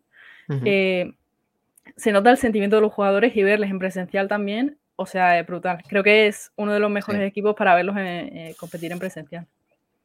Yo aquí quiero hacer un pequeño matiz porque me toca de cerca. Eh, estos jugadores eran los exjugadores de Wigers. Porque eran- Toma, nosotros toma. teníamos Ya te digo que te a- pilla de cerca. a los jugadores chilenos y la verdad que lo- el contacto que tuve con ellos, al final ellos tenían su propio staff en, en Argentina, porque era, pertenecía a Wigers Argentina, pero eran un equipo chileno. Y, y la verdad que el trato con nosotros, con Wigers España, siempre ha sido fabuloso, a mí siempre me ha tratado genial. Y nos dio mucha, mucha pena cuando hicieron Disband, porque veíamos todo el talento que tenían. porque además era una cuestión de que a lo mejor se ponían a trabajar o, o hacer otras cosas en las que Mm. ya dejaban los esports, pero el hecho de verles triunfar eh, en crew, el poder dedicarse a ello y, y el poder llevar a la comunidad hispanohablante a, a que les siga, porque al final es como que cuando hay competiciones internacionales siempre es G2 y, y crew. Eh, pues eso, eso mola mucho, mola mucho. Sí, sí, sí. Eh, pues ¿Cómo sí. sientes que podría haber llegado a, con Wilders a, a un mundial, eh? Ya. Uf. La verdad Muy que sí. Mira, pone cara de pena Venturini. No, no, es que estuvo, estuvo, estuvo ahí. O sea, la- es una realidad, es una realidad, estuvo ahí. Eh, ellos se cabrearon y hicieron disband, pero, pero el talento estaba ahí. No, no había un rival fuerte, no, no, no, no existía. Solo era Crew, porque ellos estaban en Wigers, era Wigers contra Crew. Pero en ese sentido, eh, en, ella- en aquella época estaba muy reñido e incluso éramos superiores. Pero bueno, eh, cosas de la vida, fíjate, pasaron de Wigers a luego más adelante a ser Crew y, y ahora pues eh, dominan totalmente Sudamérica. Pues sí, y precisamente eso, o sea, son- son los referentes máximos, yo creo, de, de la comunidad, bueno, de Latinoamérica y también pues ese equipo de la comunidad hispanohablante, ¿no? No vamos a tener a ningún español, pero yo creo que la comunidad española se va, va con cruz en, en esos mundiales. Y el otro equipo que se clasificaba es Furia, que también les hemos visto en, en otros eventos. El equipo brasileño que eh, pues se hacía la del lower bracket, porque bueno, perdía con 3-0 contra Crew en la final superior y luego pues ganaba en la lower final a TBK, que fue TBK el único, el único equipo que le robó un mapa a Crew en ese primer partido y luego ya pues Crew eh, ganó a KD y a Furia para clasificarse. Y luego eh, el Furia ganó a Ninja sin Pijama, a 9Z y pues luego a TBK. Así que eh, en general, Furia bastante limpio, es eso por esa derrotante que también es clasificado. Así que bueno, de los equipos brasileños se tiene una visión un poco, bueno, pues que van a caer rápido, o sea, normalmente, eh, de Loud, de tal. Es verdad que últimamente han mejorado, sobre todo Loud, pero no, no se tienen muchas esperanzas en los equipos brasileños porque son muy, muy frenéticos los partidos, muy de aim, muy de luchar, de confrontamiento. Entonces, pues depende de cómo llegan los jugadores ese día a- al encuentro. ¿A vosotros os gusta el estilo brasileño? Eh, depende. Algunas veces, pues, por el contraste, ¿no? En plan, es Sí. interesante de ver. Yo creo que es más simple. Más es. A ver, es que ellos han, han, han bebido toda su historia en los esports eh, CSGO. O sea, toda la comunidad de, Argentina y de, Brasil son amantes del CSGO, siguen luchando mucho por el CSGO. Incluso, bueno, aquí nuestro representante en España, Casa Esports, tiene una sección de CSGO allí en, en Brasil y siempre ha sido muy, muy fuerte este eSport. Entonces, yo creo que eh, les falta un poco de desarrollo en Valorant, porque al final eh, todavía a ellos les cuesta un poco el salirse tanto del CSGO para meterse en Valorant, pero yo creo que van a ser, van a ser referentes junto con Crew. Yo creo que algún equipo también de, Brasil también va a ser referente si se adaptan a, eso, a lo que se tiene que jugar. Sí, yo creo que Loud, con Aspas, Sazi, Pancada, Sadak, tiene bastante buen roster para, para ir desarrollando eso, ¿no? Esos aspectos de, del Valorant. Eh, yo, o sea, mm, lo que decía Venturini, yo coincido mucho, que si, si os dais cuenta, en las regiones donde más CSGO se consume, en Rusia, en Francia y en, eh, y en Brasil, es donde a lo mejor un juego de Valorant menos definido, ¿no? O, o- o- o más primitivo hay y más al puro aim, si te das cuenta. O Hmm. sea, bueno, en Rusia sí que hay muy buen juego, pero Navi por- ha pegado una caída enorme y, y, bueno, M3C sí, pero porque, porque ahí el padre, el padre supremo Nats. Nats, Ah. efectivamente, que es un cerebrito y a mí me encanta. Pero, pero sí, en general Rusia, Rusia a lo mejor el que de los tres mejor va, pero no se han clasificado ninguno a- al, al Champions, como vaya en plan de, de Rusia. entonces, yo creo que un poco por ahí. Hmm. Y bueno, pues con el cierre de, de la Chance Qualifier, eh, pues era, ese era el último torneo para muchos equipos y para algunos rosters, como pueden ser el de G2, ¿verdad, mí? ¿Vais a hablar del disband ya? Sí. Pues espérate, porque voy a poner yo algo así como esto, ¿no?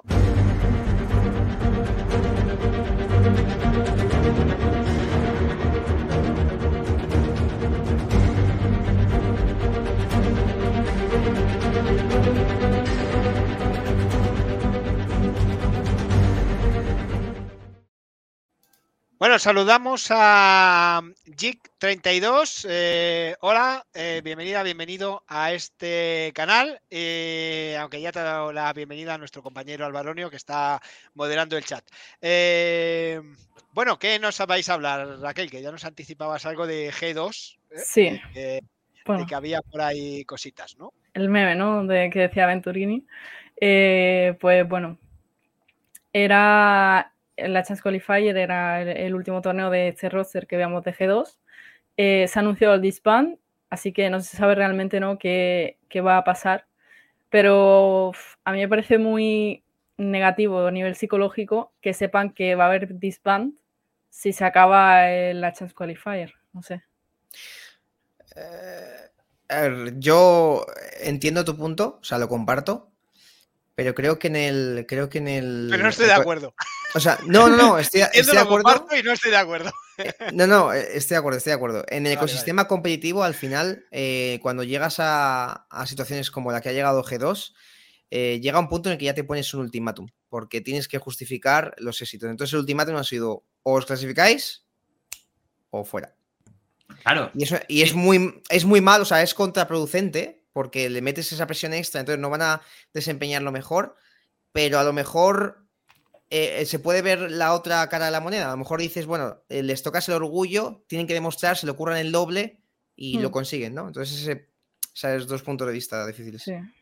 Es que yo ahí a ver, que Venturini ha dicho a dos partes, ¿no? Pero yo es que sí que opino que eh, si te dan un ultimátum, tú tienes que darlo todo. Estás en G2, estás en el mejor equipo del mundo. ¡Me cago en la puta! No, pues guay. O sea, quiero decir. Bueno, bueno. bueno, bueno, bueno, El segundo mejor equipo, el segundo mejor equipo. Exactamente, el segundo mejor equipo, que el equipo de Venturini es el mejor, aunque nos hemos quedado sin equipo. Ahora que nos cuente, porque ahí sí que ha habido dismano, no sé qué ha habido ahí. ahí ha habido alguna cosa muy rara. ¿Los palos no los da Raquel? Es que se va pegando, se va pegando. Sí, sí. Pero, Mira, eh, Papa Smart da su opinión frente a la pregunta que le hacía Álvaro. Oye, muchas gracias a Papa Smart por estar ahí. Sí, Coach eh, welcome, Papa Smart. Eh, bueno, le decía que cuál es su equipo favorito para la Champions, para Valorant Champions y Papa Smart se ha mojado, ¿eh? Fanatics y eh, FBX. Sorry, Papa Smurf, uh, we don't support Fnatic here. We are YouTube fans. Sorry. Uh, Fnatic, Rascal, Fnatic uh, al, al, barro, tú de barro, Fnatic. el que faltaba para meter maza también aquí. en el League of Legends. Sí, pero bueno, Sando va por su. Oye, me gusta, me gusta Indebarro, ¿eh? Lo vamos a. Indebarro. bueno, ahora cambiamos al inglés, como está Papa Smart. Esto se está poniendo ya. Bueno, pues nada, el Oli y el Valorant, bueno. Vete a celebrar Cibeles. Efectivamente. Oye, debería de haber en, en, en, España algún sitio para celebrar cosas de eSport, ¿no? En plan de igual que está la Cibeles, si G2 gana el mundial. En la rueda de prensa. No, no, es que, a ver, lo de Cibeles lo dice Alvaronio con, con, conocimiento, de causa. conocimiento de causa, porque una de las preguntas que hicieron en la rueda de prensa, en la rueda de prensa de LOL, eh, ¿Dónde eh, eh, estuvo, por un lado, este de Antonio, y por otro lado, Jack Spectra. ¿no? Y yo creo que fue a Jack Spectra el que le hicieron la pregunta, o a, uno de los dos, me parece que fue, eh, que le hicieron la pregunta de que si ganaban, iban a las Cibeles. O sea que lo que dice Alvaronio no es inventado, sino que viene de, la rueda de prensa que se estaba, que se dijo. Y, y además la pregunta la realizó eh, nuestro amigo Aluche no se me olvidará, Mira, que le dije a Luche, tío, pero eh, ¿qué estás A diciendo? lo importante, a lo importante. Bueno, Y entonces ya ahí eh, fue a Antonio, sí, mira, pues fue a Luche, a Antonio, eh, que, que le hizo la, la pregunta de, de- Pero bueno, a Álvaro también hizo la pregunta de que si se habían ido a la feria de Málaga. O sea, cada uno- sí, sí, los Bueno. periféricos vamos dando por todos los lados. Paloféricos, vamos dando Paloféricos. paloféricos. Y además se puso muy serio Álvaro, eh, digo, de Antonio, y dijo. No nos han dejado ir a la feria, no hemos ido ni un día. bueno, perdonad el inciso, sigamos. Eh, bueno, eso, de G2. No sé si queréis decir algo más. ¿Qué esperáis de, de G2 también? Hombre, yo espero, no sé vosotros con quién queréis que se queden. Yo quiero que se queden con Pipson 100% porque me parece un coach súper bueno a pesar de lo que ha pasado y tal, pero me gustaría que se quedasen con Pipson. Mm. No creo que lo hagan porque en el LoL no lo hicieron, pero bueno, eh, con Grabs irá muy bueno también. Pero bueno, yo espero que Pipson se quede. Eh, después, yo espero que se queden sobre todo con Nuki, con Aboba, que en el Last Chance Qualifier eh, no tuvo su mejor rol, pero es que creo Mm. que deberían de ponerle en un Omen, no en una Astra. Eso eso sería un análisis más en profundidad. Eh, con Nuki, con Aboba y con Medo me gustaría que se quedasen. Nuki, Aboba, Medo y Pipson. Me parecería. Sería lo mejor, la verdad. Mm, yo tengo una pequeña variación, ya está. Solo una Eh, pequeña variación. Una pequeña variación. ¿Cuál, cuál, Sí, yo no me quedaba con Aboba, me quedaba con Nuki, con Pipson y con Medo. Nuki, a partir de ahí- y. A partir de ahí vemos a ver qué. Claro, pero Pipson de, de- Bueno, de coach, claro. Sí, sí, sí. Claro, Mm. claro, claro. O sea, los dos estandartes, Medo y, y Nuki. Vale, sí, sí, sí, sí, sí. Me, me lo quedo. me lo- Sí, yo estoy de acuerdo con Venturina ahí.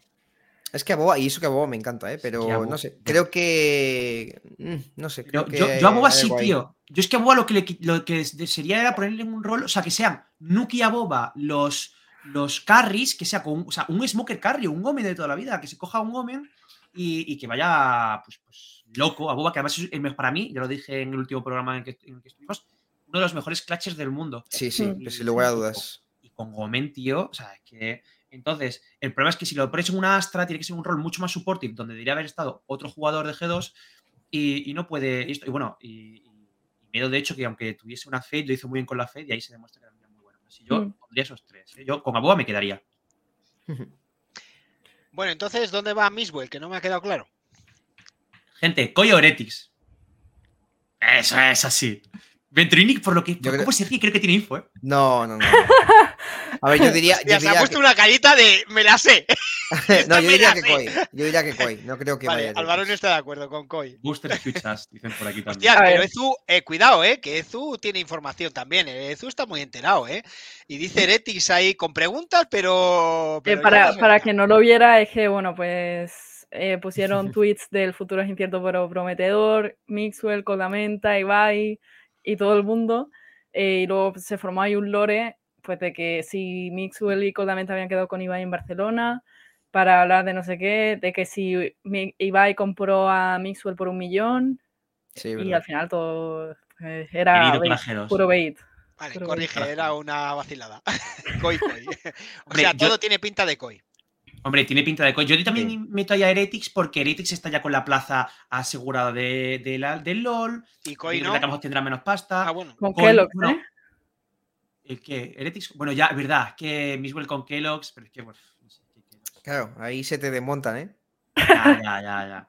Bueno, no, No, puede, sí. estar de Chamber. Eh, Sí, es lo que iba a decir. Si Miswell eh, coge. Yo es que le pondría de iniciador, tío. Es que lo pondría con una Fade, con un iniciador agresivo. Eh, Fade o una, o una Sky, tío. Y es que yo lo- El día que Miswell quiera ir en eso, tío, yo creo que va a ir volando. Y deje ya el, el operator, pero no sé.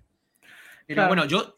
eh, ¿Qué opináis de que el roster, lo han dicho por el chat, creo, sea con Coldamenta, con Miswell y con Lucas Rojo? Porque yo tengo Pero opiniones eso- fuertes con respecto a eso. Pero Eso en es Koi. En Koi. Ya, ya, es bait, No, pero yo- imagínate. Ah, vale, vale.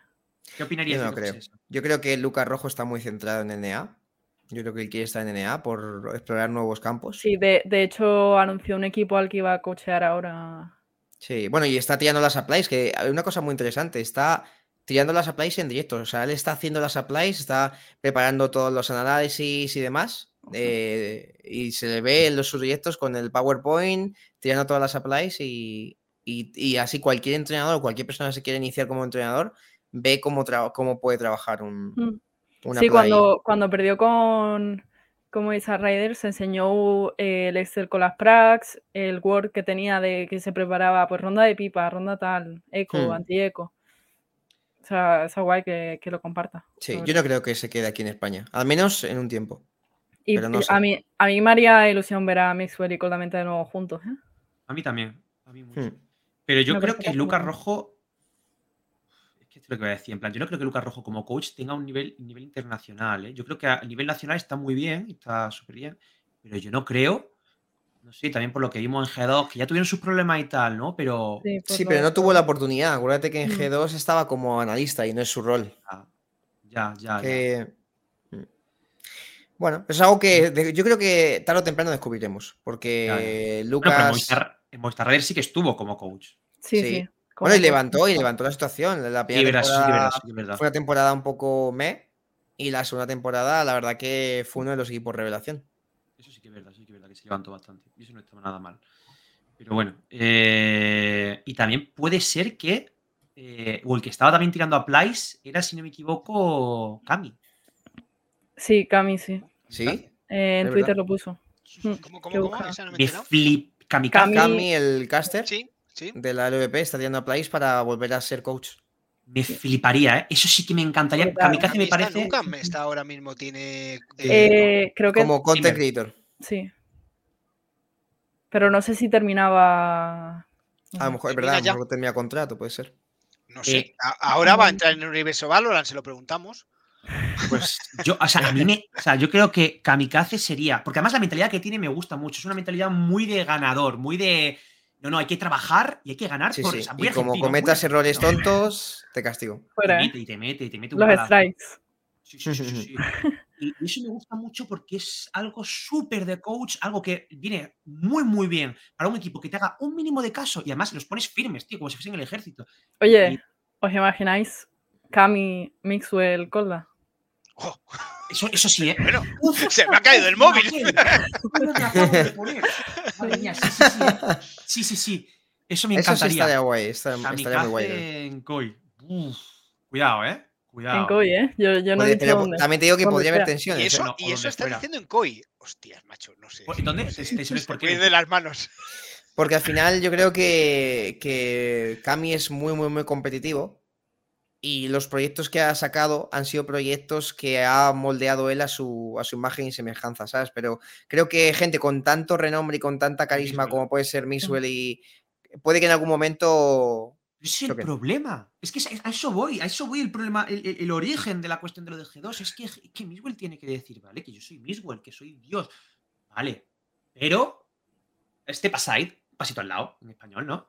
Eh, y, que, yo creo que con Cami, tío, la gente es que tiene que callar y hacer caso. A ver, yo creo que al final, o sea, es cabezón de decir, quiero, yo quiero jugar Duelista quiero jugar Chamber, pero al final, cuando en G2 tuvo que dar ese paso hacia atrás, lo dio, ¿eh?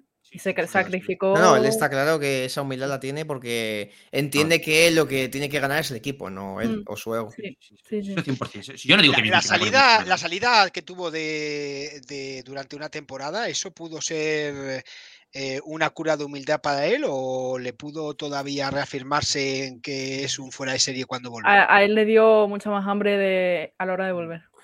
Eso sí lo tengo claro, pero lo que no sé si es hambre de, fama o hambre de, victoria. No, de victoria. No, de victoria, 100%. Si no, se habría quedado como content creator. O sea, yo estoy seguro de que quiere ganar. ¿eh? Gana, mucho más. Eh. En, esos meses, no sé si, bueno, si algún mes sí que llegó a ser. En ese periodo en el que estuvo fuera, eh, bueno, bencheado de G2, hizo los mejores, los mejores streams de Watch Party, de stream, o sea, se compró un croma y se puso en un banco. Yo le seguía. Eh, vamos, le, veía, me gustaba verle. O sea, fíjate. Sí, sí. Mm. tiene una pregunta muy buena. ¿Qué Aska y Sikako? Sí, dice, ¿y Aska y Sikako qué pasa con esto? A ver, yo creo que Aska y Sikako tienen plaza como coach en, si hay Liga Española, Liga Española, por así decir, en plan, en la primera. Sí. Pero no lo ves como con nivel internacional, ¿no? Eh, o sea, lo dice porque, como hemos dicho, que Cami a, a y tal, que es donde se ah, bueno. Pero O es que yo creo- a Cami le daría muchísima prioridad. Yo a Cami le daría mucha, mucha, mucha Mm. prioridad porque es, es un fuera de serie.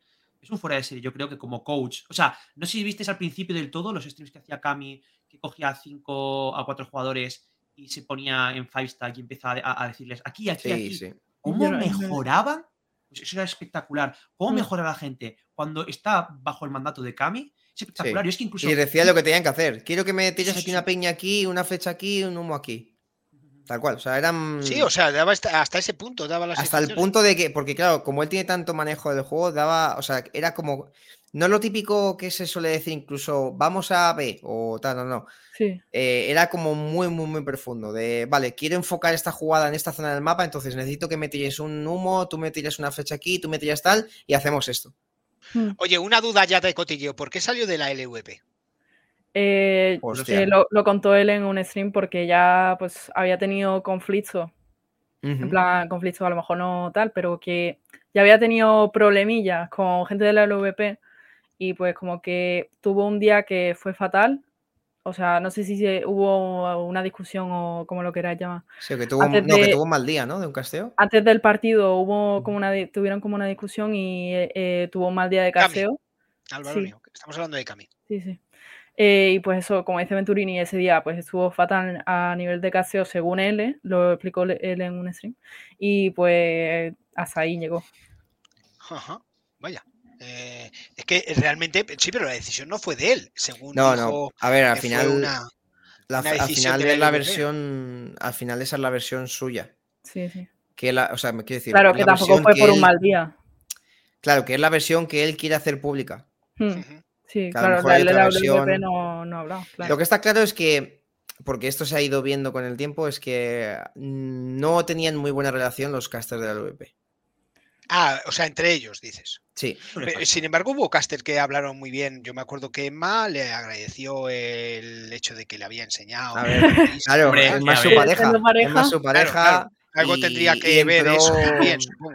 Entró en la LVP porque él em, le ayudó mucho y como que eh, hasta donde yo hasta donde yo sé una figura de una, de una chica hacía falta porque Kakuka si os acordáis pasaba la parte internacional entonces había que recuperar mucho. Emma es muy trabajadora y se estaba metiendo mucho en Valorant y se le ocurrió mucho con Cami para, para meterse. Y Cami pues le, le ayudó un montón y convenció al, al equipo de retransmisiones para que estuviese. Ujú. Bueno, bueno, pues nada, pues ya hemos Pero hecho aún equipo, así, entonces. vaya, eh, no, que en la época en la que se- o sea, todo el mundo sabe el conocimiento que tiene Cami Sí, del juego y, eso es indiscutible. Sí, y sí, como o caster sea, también. A mí me sea, cómo lo encanta vive. verle, vamos. eh, De hecho, yo le veía bastante en la LVP y me gustaba Mm. mucho y, y- y Sí. le sigo a veces en los análisis que hace, porque Sí, hacen sí. unas- unos análisis excepcionales, o sea, muy Mm. buenos. no- Sí, no aprenden mucho viéndolo. Sí, sí, aprenden mucho del juego, efectivamente. Sí. Más cositas. Eh, bueno, la- el segundo apartado de eso era que Master 3 Champions se desvinculaba ya totalmente de, de Gambit por el tema de la guerra y tal, y pues están en, en búsqueda de equipo. A ver quién puede pagar sus fichas. Eh, claro, esto, ¿cómo lo veis? No Ah, va a o mucho. así. Sí. O Tocho, no sé. Yo creo que sí. Yo no creo que tarde mucho en encontrar equipo. Creo que es un equipazo. Tampoco sé lo que piden ni nada, porque han estado bastante tiempo sin equipo, ¿eh? Desde ¿En que qué pasó- salario puede estar Venturini? ¿Tú qué sabes de esto? ¿En qué salario puede estar una persona de estas? Pues Dime a estos rango, tampoco me niveles. digas, eh, ¿sabes? Pues a estos niveles yo creo, yo creo, ¿eh? Eh, que entre 5 y 10 mil euros al mes. Ah, Baratito, ¿no? Un cafelito. Mm. Porque es a nivel internacional lo que compiten. Esto ya no compiten. O sea, más o menos sería un poco el rango de si tú te vas a una VRL, pues tienes desde 600 hasta 3000. Sí. Pues bueno, vamos a bajar un poquito. De 3000 a 8000 euros, yo creo. Eh, de todas formas, eh, o sea, una VRL, si me estás diciendo que un jugador de los de nivel bajo, por decirlo de alguna manera, o de caché bajo, vamos a. Lo de nivel queda un poco feo. Lo de, de caché bajo, 600 euros, no les da para vivir, tío. No, no, no. De hecho, 600 euros es lo que estipula, si no me equivoco, mínimo la LVP, que es lo que están obligados los clubes a pagar a sus jugadores. ¿Y, en, ¿y amateur, eh, tienen también eh, unas cláusulas de ese tipo? No, no, no, solo la, solo, porque de hecho la LVP es la única que te exige ser una sociedad limitada para poder participar. En, en, por ejemplo, la Liga Radiante, que es la que está por debajo, no es el caso. Puedes participar siendo un mix, como, como mm. era Rita Flavor en su, en su día. Aquí la, aquí la cuestión, eh, la, la amiga del asunto y la polémica, es que a ver si adivináis quiénes son los jugadores mm, peor pagados en la URL. En la URL. URL. Sí. De España. Uh eh... No, no, no. Los jugadores a nivel individual. Los españoles. Ah, los españoles, claro. Sí. Uh -huh. Claro, bueno, eso, eso pasaba en el fútbol. No también. todos, no todos. Luego ya cambió. Sí, sí, sí, literal, literal. Uh -huh. Entonces, bueno, creo... hay que desarrollar esa escena española para que, para que se equiparen un poco las tornas. Mm. Yo, yo es que creo que también eh, hay que darle más bombo a los jugadores españoles para que, pues para que también tengan una fanbase, igual que Antonio. O sea, el, el, el español, por ejemplo, como Saiz, ¿no? Que creo que también tiene muy buena, una fanbase muy natural y tal, y está muy bien. Eh, que Saiz debería de volver a España, bueno, de hecho ya ha vuelto, ¿no? Pero debería estar en un equipo. Pero se tuvo que ir para. Claro, o sea, tío, es que eso me parece espectacular que, que, haya tenido, que se haya tenido que ir cuando un jugador español que tiene muy buena fanbase, que está creciendo, que tiene futuro, que es joven. Eso me parece. Sí. No, no lo entiendo. Y que también muchos equipos lo ven muy a, a ver, corto plazo. Saiz, Saiz estaba en Bisons. Sí. Uh -huh. Y luego se fue a un equipo para competir en la liga alemana. O sea, para sí. intentar ascender a la primera. Que de hecho creo que lo consiguieron y ganaron. Eh, eh, Diablo nos dijo no, el día no, que entrevistamos a, a Diablo, eh, nos comentó que había gente del amateur que ganaba más que el de la VRL. ¿Eso es cierto? ¿Tú mm. crees que puede ser? Es decir, ¿puede haber gente que gane más que 600 euros? De la Liga Radiante, de la Liga Radiante uh, te lo confirmo. Te lo que confirmo sí. que de la Liga Radiante hay gente que cobra más que la URL. Sí. Pocos, ¿eh? Tampoco muchos. Sí, claro. O sea, yo, ya, se vino a la cabeza que juega en Fornite. Pero sé por qué tiene. Eh, porque tiene muchísimo caché, digo yo. ¿no? Pero dices, dices en la Liga Radiante. No. Ah, bueno, no, no, claro, claro, claro, claro. Vale, no tiene sentido. Claro, claro. No, yo te digo que de la Liga Radiante hay unos cuantos perfiles, diría que no más de 10, que cobran más que algunos perfiles de la URL. Lo que pasa es que, claro, a ver, cuando, cuando hay un disband de estos, ¿no? Por ejemplo, eh, ha habido dos casos además en Liga Radiante que, que, que, son el caso de Five y bueno, y el, y el vuestro, Venturini de, de, de Weigers. Voy a decir uh -huh. vuestro, voy a decir nuestro también. Que, eh, por la parte que me toca como fan. Eh, pero, eh, claro, vale, acaban contrato. Bueno, en el caso de, de Weigers acaban contrato. En el caso de Five no sabemos muy bien qué ha pasado ahí, eh, no sé si vosotros tenéis información, eh, pero que se pueda contar, quiero decir, porque ya sé que la tienes. no se puede contar. Se no se puede contar, vale. Eh, pero sí que es verdad que la pregunta que yo me hago es, mm, bueno, ¿esto va a atender los precios al alza, todo este movimiento que hay y tal? O, o, realmente a qué se puede deber tanto movimiento, porque es una de las cosas que en el poco tiempo que llevo en el mundo de los eSports, ya no de Valorant, sino de todo, uh -huh. eh, me llama muchísimo la atención, ¿no? O sea, de repente me encuentro con que Miswell le mandan al banquillo de pensar, eh, el otro que se pira a mitad de split, el otro que le cambian que no sé qué. Eh, claro, empezamos a, a, a, publicar notas de prensa que nos mandan los clubs y, y, estoy diciendo que si viene uno, que si va el otro. Eh, noto que el mercado es como se mueve mucho y, y, estamos moviendo unas cifras que yo no sé si están tendiendo al alza, si es que esto va a tender al alza los precios, qué pasa en los clubs, ¿no? ¿Cómo, cómo lo están viendo esto? Porque claro, hablamos uh -huh. de disban, pero, pero los disban al final tienen sus consecuencias. O sea, el hecho de que Mulver se vaya a COI, al final eh, lo que está afectando es a otro personaje dentro de COI, eh, está afectando a una nómina que no va a ser baja y está afectando a una cuenta de resultados que tiene que revertir de alguna manera, ¿no? Hmm. La clave aquí está en la, en la, transición. Yo creo que en general 2022 ha sido un año de transición para todo el Valorant competitivo. Eh, al final los clubes son los que han pagado el plato porque, bueno, sin ir más lejos, yo hablo desde mi experiencia. Nosotros eh, jugamos en la, en la, Liga Radiante con el principal objetivo, como cualquier club de la Liga Radiante, de ascender a la URL, ¿no? La máxima competición mm. eh, nacional regional. Eh, ¿Cuál es el problema? Que mm, la VRL ya no empieza hasta 2023, pero la Liga Radiante comienza ahora, en septiembre. Entonces, eh, no hay ascenso a la VRL, Por lo tanto, eh, se ve que es una temporada de transición porque vas a jugar una competición en la que todavía tengo que confirmarlo, pero sé que no hay ascenso, no sé si hay descenso, pero ya sé que no hay ascenso. Entonces, claro, te dejan en stand-by de decir, bueno, entonces, ¿qué hago? Porque voy a gastar, o voy a, mejor dicho, voy a invertir eh, X dinero para, para tener unos jugadorazos cuando no tengo una posibilidad del objetivo principal, que es, que es ascender. Entonces es una época de transición, pero contestando a lo que tú comentas, yo estoy convencido de que va a ir a la alza cuando todo se estabilice eh, de cara a 2023, seguro. Eh, yo, tengo una pregunta, es que por, ejemplo con el, la desvinculación de Five del equipo, ¿la plaza es de, los jugadores o del, Eso no está claro. Vale, vale. Eso no está claro. Pero nunca lo ha estado, nunca lo ha estado. Eso es algo que tienen que, tienen que fijar bien porque es un poco un follón. Que sé que en eh, VRL creo que si se mantiene el núcleo con tres jugadores sí tiene la plaza, pero bueno, sí, sí, es un poco lío.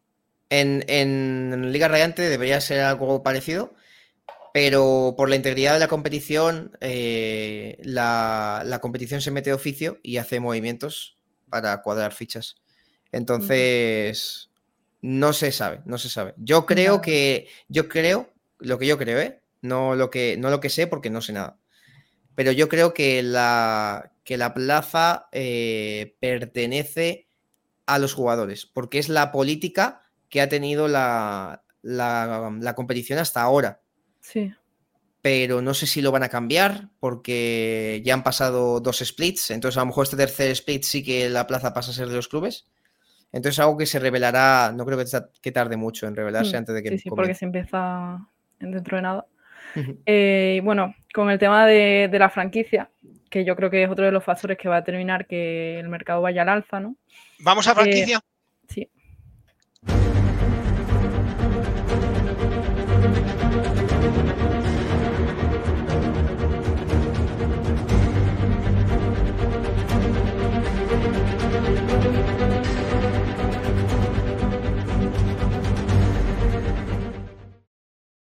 Eh, ¿Tengo que poner la transparencia ya?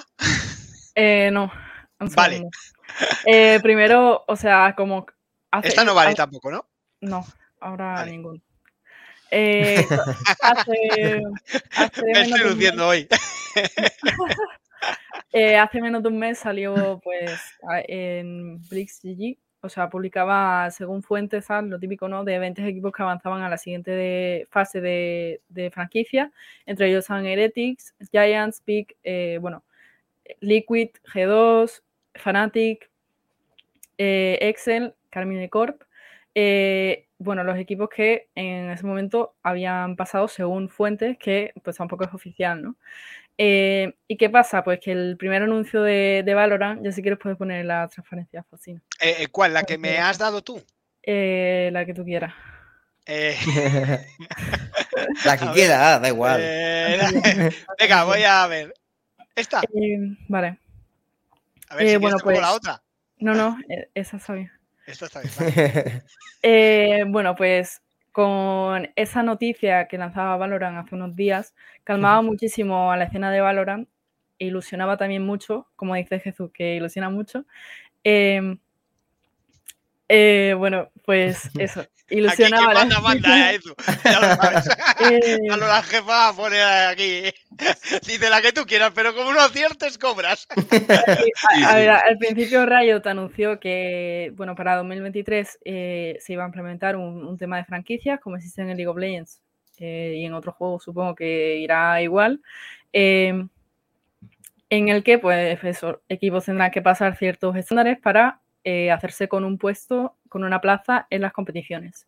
Y con eso eh, ya Valoran anuncia que va a haber posibilidad de ascender a las ligas internacionales que van a ser totalmente franquiciadas o iban a ser totalmente franquiciadas, eh, pues sin ser franquicias. O sea, va a ser mucho más abierta, se hace como más del pueblo, ¿no? como diría Lembo. Em, porque, como vemos ahí en la bonita la camiseta del pueblo de Lembo. Eh, como vemos en la transparencia magnífica de Faustino. Eh, en la base de la pirámide está el sistema competitivo del juego, que es que valoran para ese 2023. Eh, ya anunció que iba a implementar un sistema dentro del propio juego en el que hay competición, hay torneos y en el que vas a poder ir evolucionando también a nivel competitivo con un equipo. Eh, luego van a estar las Challengers, los Challengers, que son esa etapa que anunciaba Valorant últimamente, em, que se van a celebrar 20 y eh, cuyo ascenso eh, dará un hueco a los equipos en las ligas internacionales, que va a haber tan solo tres, con 10 equipos cada una en ese 2023. Eh, para luego pasar a los eventos internacionales, pues Masters Champions. Em, pasa a la siguiente, porfa, que creo que... la siguiente... Un segundo, antes de que pase, ¿se, podría decir que Valorant es una estafa piramidal? Claramente. sé, tu, propio jefe, Mick. Eh, Hazte em, autónomo como, como, algunos. Eh, bueno, va a haber eh, Challengers, EMEA, América y APAC. que va van a dar, son eventos abiertos, con clasificatorios abiertos, que luego van a terminar con, un, con una fase eliminatoria, que va, a ser, según el título que ponen en la página, ascenso de Challengers, pues de MEA, América, APAC, que luego eh, pues ascenderán a la Liga Internacional de las diferentes regiones. Eh, ¿Qué pasa? Que, como decía Venturini, ese 2022 ha sido un año de transición para el Valorant, eh, en el que han acelerado muchísimo torneos y pues han probado diferentes cosas. Eh, para establecer las bases de lo que va a ser el competitivo los próximos años. O sea, el Valorant ha crecido muchísimo desde que salió a nivel competitivo, eh, pero estaba claro que Riot iba a entrar en algún momento a decir, oye, eso va a ser así. Eh, y pues eso va a empezar en 2023 y lo establece por ahora hasta 2028. O sea que durante esos años vamos a, vamos a tener el funcionamiento así de Valorant. En ese 2023, como decía, 30 equipos en total y en el 2028 se pretende que sean 42. Eh, o sea, que esas ligas se amplíen, eh, amplíen los puestos hasta 14 equipos. Eh, ¿Qué pasará a partir de entonces? Pues tendremos que esperar porque todavía queda mucho. Jotacoin, eh, cuidado. Jotacoin. Jotacoin de G2. Podéis ya, pujar por ella. Sí, sí.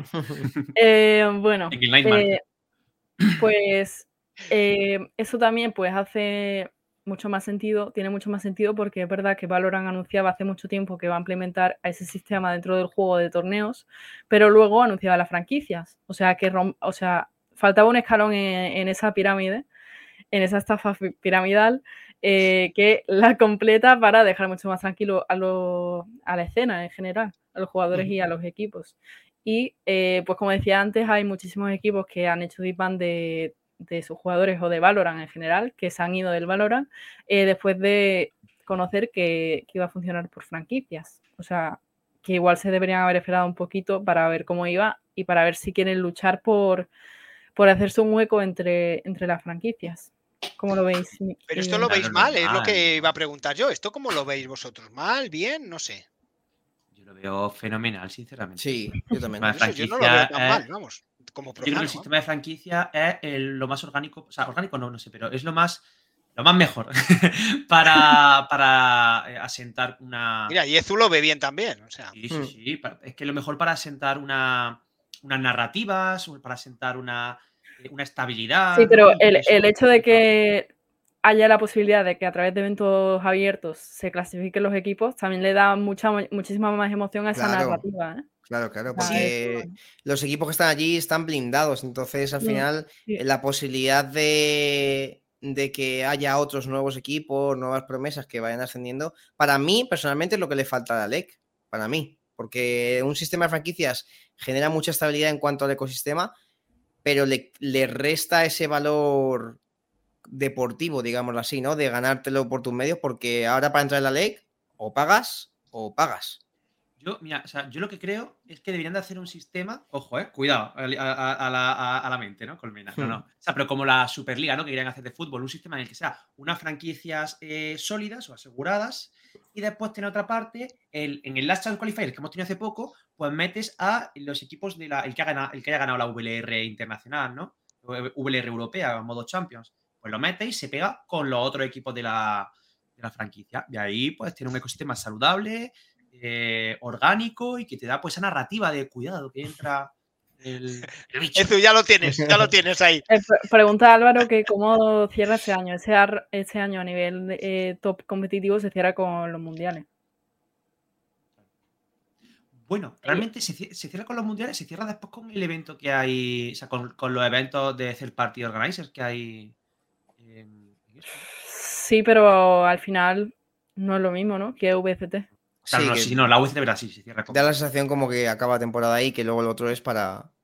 Hoy es el cumple de Isma, el Isma de Giants, ¿no? Pues felicidades, Isma. Sí. Ya, Isma. Nada, 30 millones le quedan a Ezu para, para, conseguir la plaza.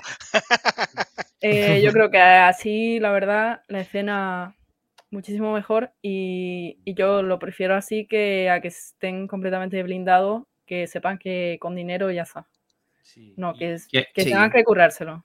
Claro, y que además también se crea muchas veces una burbuja en, las otras ligas inferiores para, porque quieren subir ¿no? Eh, a, mm. la, a la grande y una de esas, unos desajustes muy grandes. Pues la VLR, o lo que sí que pienso es que la VLR de España a lo mejor, pues si pagan sueldos muy altos o lo que sea, porque de repente, para a lo mejor lo que, lo que recibían los equipos, ¿no? que lo estaba diciendo Venturini o incluso la Liga Radiante para ascender, en plan, pues, se pagaba un sueldo muy alto para lo que era un equipo amateur, ¿no? En un equipo profesional en, cada uno de los, de los escalones. Pero porque estaba ese ansia de, claro, yo tengo que coger a los mejores jugadores y, para, para, ascender. Y te veías, por ejemplo, a Kellogg's, que en principio debería ser un jugador de talla mm, internacional en un equipo como el que a lo mejor no funcionó tan bien, ¿no? Pero bueno. Sí, eh, Monster, por ejemplo. Claro, pero, pero se quedaban cosas pues, muy loca y en donde a lo mejor un equipo con menos eh, presupuesto pues se quedaba muy, muy rezagado. Por ejemplo, Bison, ¿no? Que yo creo que Bison ha puesto por un equipo español. Bison para mí lo hizo muy bien y es lo que tendría que haber sido la VLR. Un equipo, equipos españoles que crean narrativas, que cogen y, crean una, una, figuras ¿no? en, española y que bueno, pero claro, lo que pasa es que todo el mundo quería subir, todo el mundo quería subir, todo el mundo hizo ¡pa! Dinero. Hay, Ahí tengo, ahí tengo una cosa que creo que va a ayudar mucho a, cambiar el ecosistema. Eh, creo que va a beneficiar mucho a los españoles. Y es que a partir de 2023, por lo que se está comentando, no sé si lo han hecho, no sé si ha sido ya oficial como parte de la normativa, pero ya lo saben todos los clubes, eh, en la SuperRL se va a exigir tres eh, jugadores titulares de, de, la nacionalidad. Es decir, la VRL Spain pasaría a ser por obligación tienes que tener a tres jugadores titulares que sean españoles, portugueses o italianos, o de Andorra o tal. Y eso es algo que antes no había, antes había mucha trampa. Antes era como, no, meto el coach o meto un sexto y ya me hace, me cumple el requisito de, la región.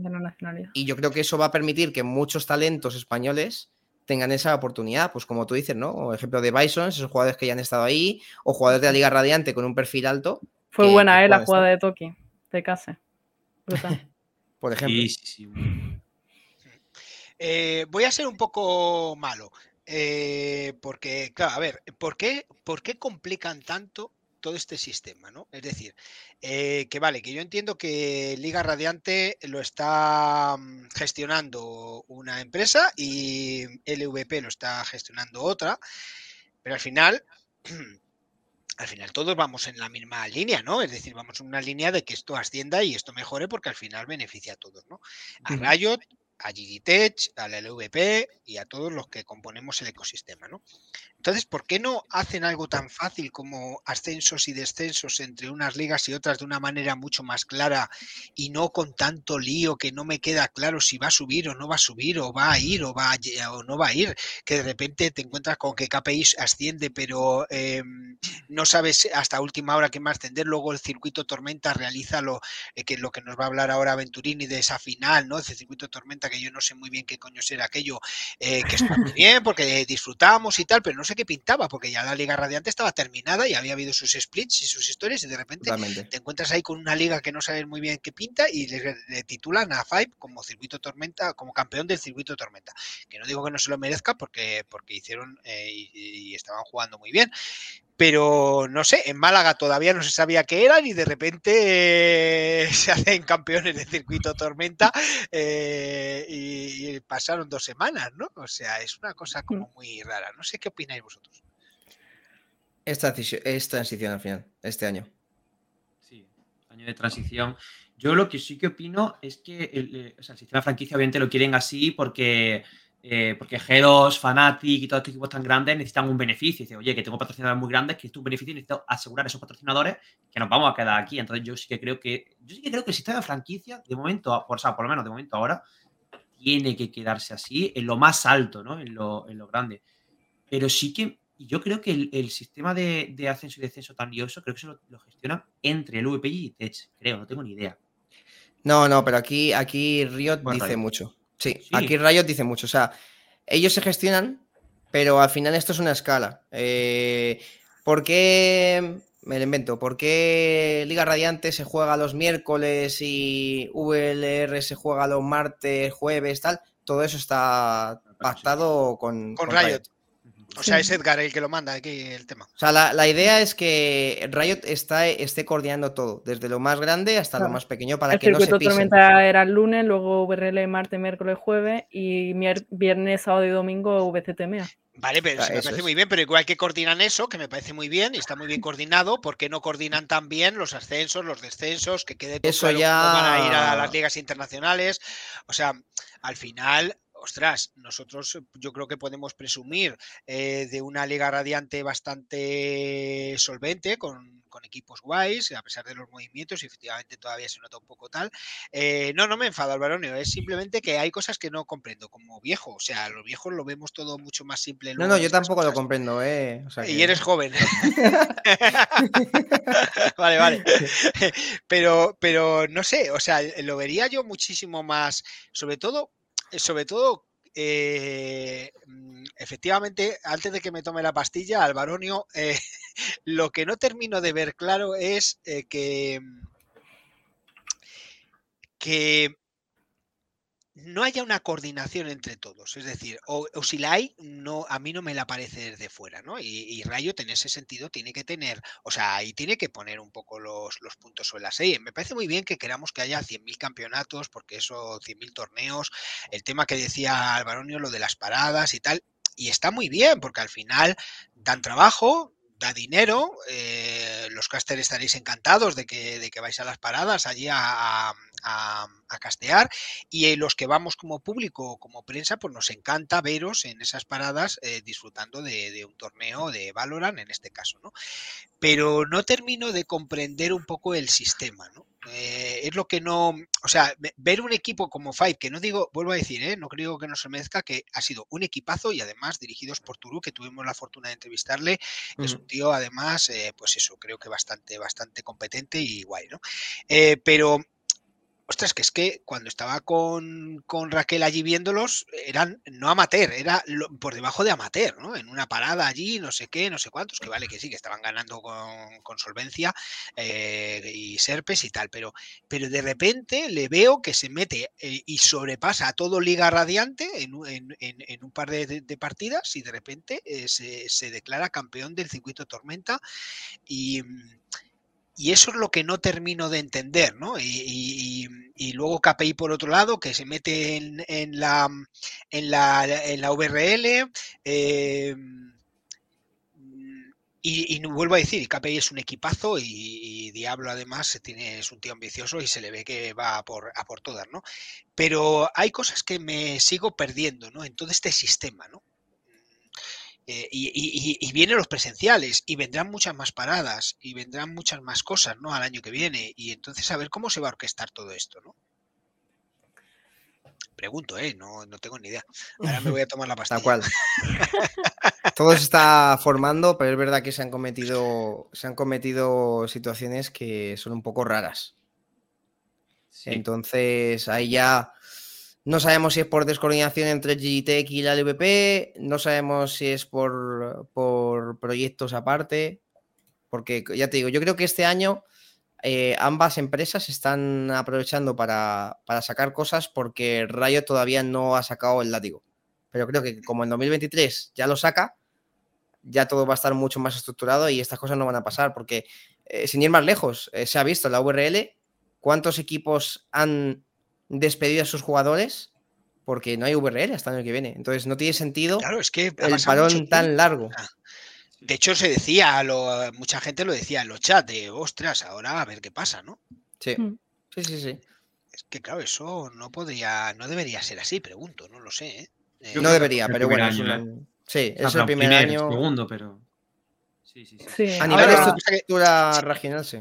Claro, lo que Mm. pasa es que si ya de por sí los equipos, y ahora vamos al tema pasta, ¿no? Eh, si ya de por sí los equipos se las están viendo y deseando para, para cuadrar sus cuentas, eh, ostras, vale, que cobre mucho o cobre poco, pero al final están cobrando los jugadores. Y como decía Ezu, no solamente son los cobros, sino que también pues tienen su comida, su casa, su no sé qué, o sea, en las home, eh, en fin, todo eso al final influye negativamente en las cuentas de resultados de los equipos, ¿no? Entonces, eh, ¿qué hace un equipo? Los despide, eh, despido provisional, eh, los hace indefinidos, eh, no sé, es que es, es una, es una movida, ¿no? Sí, sí, sí.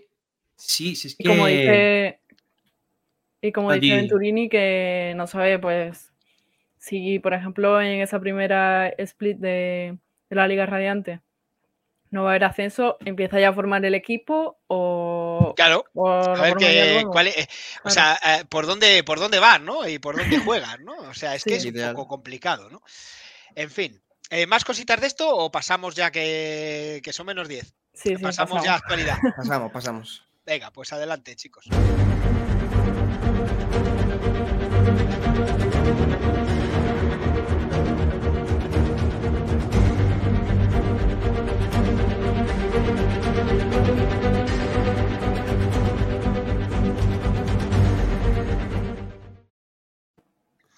¿Qué, qué dice Eh, Álvaro en el chat? Bue- Sí, Álvaro, eh, eh, lógicamente, ha, bu- ha- ha aprovechado para atizar con Liga Next, ¿no? que, que ya sabemos que, que ha metido mucha, mucha caña, eh, eh, pero vamos a obviarla porque necesitamos la acreditación para la Gamergy. Entonces, eh, vamos, a aparcar la pregunta hasta, hasta que tengamos ya asegurado eh, la Gamergy y la- las acreditaciones y luego ya si eso eh, volvemos a decir para enero otras cositas. Eh, bueno, mientras tanto, mientras tanto, dice el día que la consigas, enmárcala. Ya te digo que la voy a enmarcar, macho. O sea, va a ser como algo maravilloso o sea, el conseguir una acreditación de la Gamergy. O sea, sueño todas las noches con ello.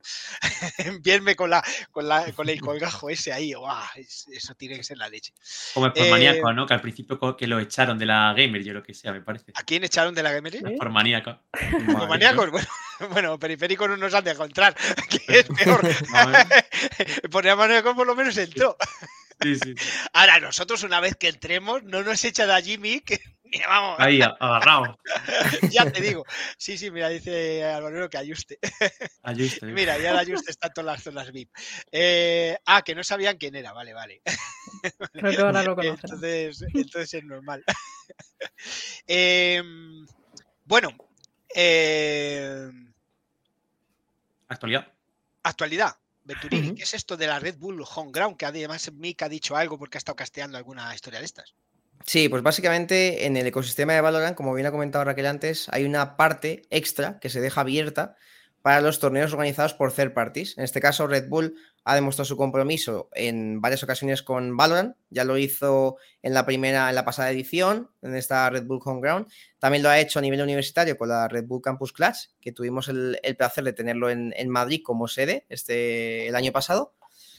Eh, este año, si no me equivoco, creo que es en Brasil, que están ya los qualifiers ahí, así que, bueno, pues si hay gente que no está viendo y que juega Valorant en España, puede representar a España en, el- en la Red Bull Campus Clash si eres universitario, así que si se quieren apuntar, que les apunten. Y, bueno, es un torneo que, mm, que tiene bastante renombre, eh, no lleva a nada a nivel de circuito, es simplemente un torneo que se podría decir fácilmente para farmear dinero. Pero bueno, eh, tiene la producción y el trabajo de, de Red Bull. Este año se, se hace en Victoria Warehouse en Manchester el- en octubre, a principios de octubre, 7 y 8, no, perdón, em, en noviembre, noviembre, el 9 del 9 No, al... Es en diciembre, ¿no? Espérate, Sí, es en diciembre. ¿En diciembre? Vale. De 9 al 11 de diciembre es la, es la LAN. Ahora sí. Eso es. Lo que se juega en octubre son la fase previa a ese, a ese evento. Entonces, Al final, lo, mejor también es que participan los equipos más tops. No, más tops. Exacto, exacto. en esta juegan los equipos En Red Bull Home Brown. No sé, no se han anunciado todavía participantes, ¿no? No, no, no. He estado bicheando y todavía no se sabe casi nada. Lo único que se sabe es que el viernes 7, el sábado 8 y el domingo 9 de octubre se juegan las fases de clasificatorias, formato suizo, que ya sabéis que el formato suizo es todos contra todos, me pego y a ver cuántas victorias tengo. Y la novedad es que eh, va a haber equipos DNA invitados. Ojo. Y también va a haber close qualifiers de, equipos turcos, ¿vale? Que ya sabéis que, hay, que hay también ahí nivel. Entonces, bueno, es un. Es como si fuese un evento organizado por americanos de vamos a hacer un espectáculo, vamos a hacer algo súper guay. Y bueno, la pasada edición la ganó Team Liquid. Y segundo fue Aizen con Cinet como MVP, que fue uno de los torneos donde destacó mucho y donde ya se empezó a generar pues todo ese revuelo con, con el propio Cinet. Pero JMIC, tú sé que tienes algo que decir. Sí, o sea, bueno, la ganó efectivamente Team Liquid la, segunda y la primera ganó G2, ¿eh? Cuidado que la primera la ganó G2. ¿Qué conste, eh? ¿Qué conste, eh? El último G2 ganó la primera, ¿eh? El último torneo internacional que ganó G2, ¿eh? Fue la Red Bull Home Grounds. Joder, pues ya ha llovido, ¿eh? Tú. 60.000 euros de price pool. Así que, pues mira, ni tan Oye, mal. pues 60.000 euros, eh, ¿qué hacemos? ¿Metemos a Weigers o qué? Bueno, nos metemos tú y yo a jugar. Ostras, pues a ver qué tal, ¿eh? No sé, como no se meta Raquel y Mick. Five stack periféricos. No sé, yo. Sandro, metemos a Sandrino, ¿os imagináis? Un equipazo que íbamos a hacer. Dios mío, qué pena. Eh, bueno, pues nada, no, yo ahora estoy aprendiendo al, al Rainbow Six. Ojo.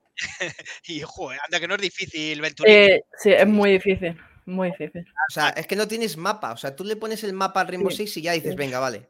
Pero Lo dijo Raquel cuando estuvo allí, dice, es que no hay mapa. Pero jugando es igual, ¿eh? O sea, es que hay mil sitios de los que se pueden salir. Y, eh, o, te sabes el mapa de memoria o no tienes ni idea, si por la escalera, la ventana, la habitación de frente. Estudiarse los calls de Rainbow Six es como los verbos en inglés, estos los irregulares. No, y, además eh, eh, eh, debe haber muchos alemanes y me insultan en alemán porque soy igual de ah. malo que en el Valorant. Y entonces me insultan en alemán, macho. Y, es como, porque bueno, en, en, Valorant que te hablan en inglés, pues te insultan en inglés y más o menos pues sabes por dónde va el tío, ¿no? Pero, pero nunca mejor dicho, pero, pero es que en Rainbow Six que te insulten en alemán es lo peor que hay porque parece que te están echando la bronca y seguramente te están diciendo cosas así suaves y tal, pero no los entiendo. Eso es lo que también tiene el alemán, que a lo mejor te están diciendo, bueno, que tenga un buen día, ¿no? Te quiero mucho, Faustino, y Claro, a lo mejor me estabas diciendo vete a la cocina y yo mismo me están cagando mi madre y digo, pero tú, chaval, ¿qué estás diciendo? pero bueno, está, está bien, está bien. Em, bueno, eh, más cositas. Que tenemos por ahí más otra movida. Eh, el parche. Sí, bueno, ahí sale una foto de Blaze, que la verdad que sale bastante favorecido. Blaze Chamber eh, es el protagonista porque en el, último parche, en el 5.3, bueno, 5.03, pues se la han, no sé si cargado, ahí sí que quiero dejarlo encima de la mesa para que me deis vuestra opinión, pero sí que le han nerfeado algunas cosillas, le han nerfeado el cooldown del, mm, de lo que sería el teleport, de lo que sería el nerf, el, el rendezvous. Y, mm, y, luego también la marca registrada, que es algo que era muy, muy pesado, le han ralentizado, ahora ralentiza eh, menos, ahora ralentiza 3,5 segundos menos. así que... También eh, con, la, con la ulti, la, o sea, tiene la posibilidad de si da el shot, ¿no? Que sea 120 o algo así. Como que no sea de un tiro. Eh, bueno, lo que han puesto es que han quitado, o sea, ahora daña mucho menos en las piernas, porque antes era letal, y lo que han puesto ha sido que los orbes de la definitiva antes eran 7 y ahora son 8. En cuanto mm. al daño, yo creo que si, si, le das en el, en el, pecho o en la cabeza, sigue, sigue siendo letal. Mm, sí, sí. Pero han tocado en general. ¿Este ya se está utilizando en campeonatos o todavía no? Eh, en la Chance Qualifier no se usó todavía. Pero en la Champions yo entiendo que sí se. Sí, sí, seguro. Y luego otro punto que, es eh, el, junto con este, es el más importante del, del, parche, porque no ha sido un parche muy grande, es que han tocado las definitivas en general, el impacto que tienen definitivas de Jet, esa tormenta de cuchillas, eh, la definitiva de, de Neon y la definitiva de Chamber, con el disparo a las piernas, que las daña menos, porque antes es verdad que estaba muy roto para ser unas definitivas que es fácil targetear a tu rival, y han metido un buff han mejorado el daño de la definitiva de Neon cuando disparas a la cabeza. Esto sí que es algo que marca mucho la diferencia porque le han pasado de 1 a 3. O sea, es, un, eh, es una subida bastante importante y, además le han subido el, alcance a 5 metros. 5 metros más que llegas con los, con los rayos, ¿no? Con esa, con esa definitiva. Entonces, hay gente, bueno, eh, yo creo que en los bajos, en rangos bajos, es, una definitiva que cabrea. O sea, cabrea mucho porque le ves venir, sientes que, no solo eh, te está haciendo algo, sino que además eh, incluso tu, pantalla se, puede incluso frisear si no tienes muy buen ordenador, como que los FPS te bajan un poco. Entonces, estoy convencido que vamos a seguir viendo a Neon, sobre todo en mapas como Fracture, que sigue teniendo un papel muy protagonista. Pero la pregunta está sobre la mesa, chicos. ¿Chamber sí o Chamber ya no? Eh, a Miswell. Ojo. yo creo que Chamber sí. Pero es verdad que estaba fuerte. Necesitaba un poco de cambio. Estaba roto, ¿no? Decíais vosotros. Un poco roto, sí. Estaba roto. Sí, a Raquel, digo, ¿qué es eso de que está roto el Chamber? A ver, que no me entero.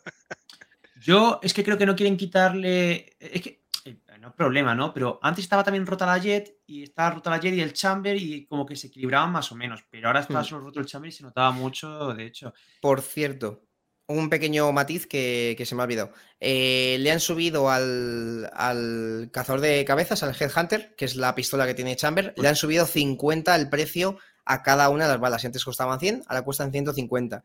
Uno de los factores más relevantes de, de por qué Chamber era escogido era por la economía grupal. O sea, eso es indiscutible. Generas una economía grupal que cuando tienes una ronda mala, al final tú puedes transmitir a tu equipo que puedes, incluso con el Tour de Force, o que puedes ceder armas. Y, ahora con, la, con el, encarecimiento de, las balas de, este cazador de cabezas a esos niveles, pues estamos hablando de que un nivel altísimo es para ellos una sheriff.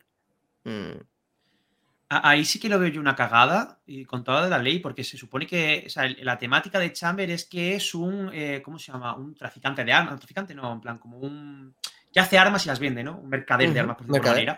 Claro, y lo gracioso es que es mercader de armas, tiene armas en su, en su, eh, en su, en su habilidad, y eso lo que te permite es generar economía, ¿no? Esa, era la gracia de Chamber, la economía que generaba. Pues ya no tanto. Ha perdido su gracia. chicos, sí, dime, cierra Mick. No, que yo entiendo que la gente eh, lo que quiere es que quiten ese TP instantáneo, ¿no? Y viva Neon. Hablaremos más de este parche, pero tienes dos minutos, Venturini, para hablar bien de Five y mejor de Wires. A ver, para mí, yo soy muy honesto, ¿eh? A, mí me da igual que yo sea de Weigers. Eh, para mí no nos presentamos a la final. Creo que fueron muy superiores eh, en todos los aspectos, tanto el aspecto eh, staff, jugadores.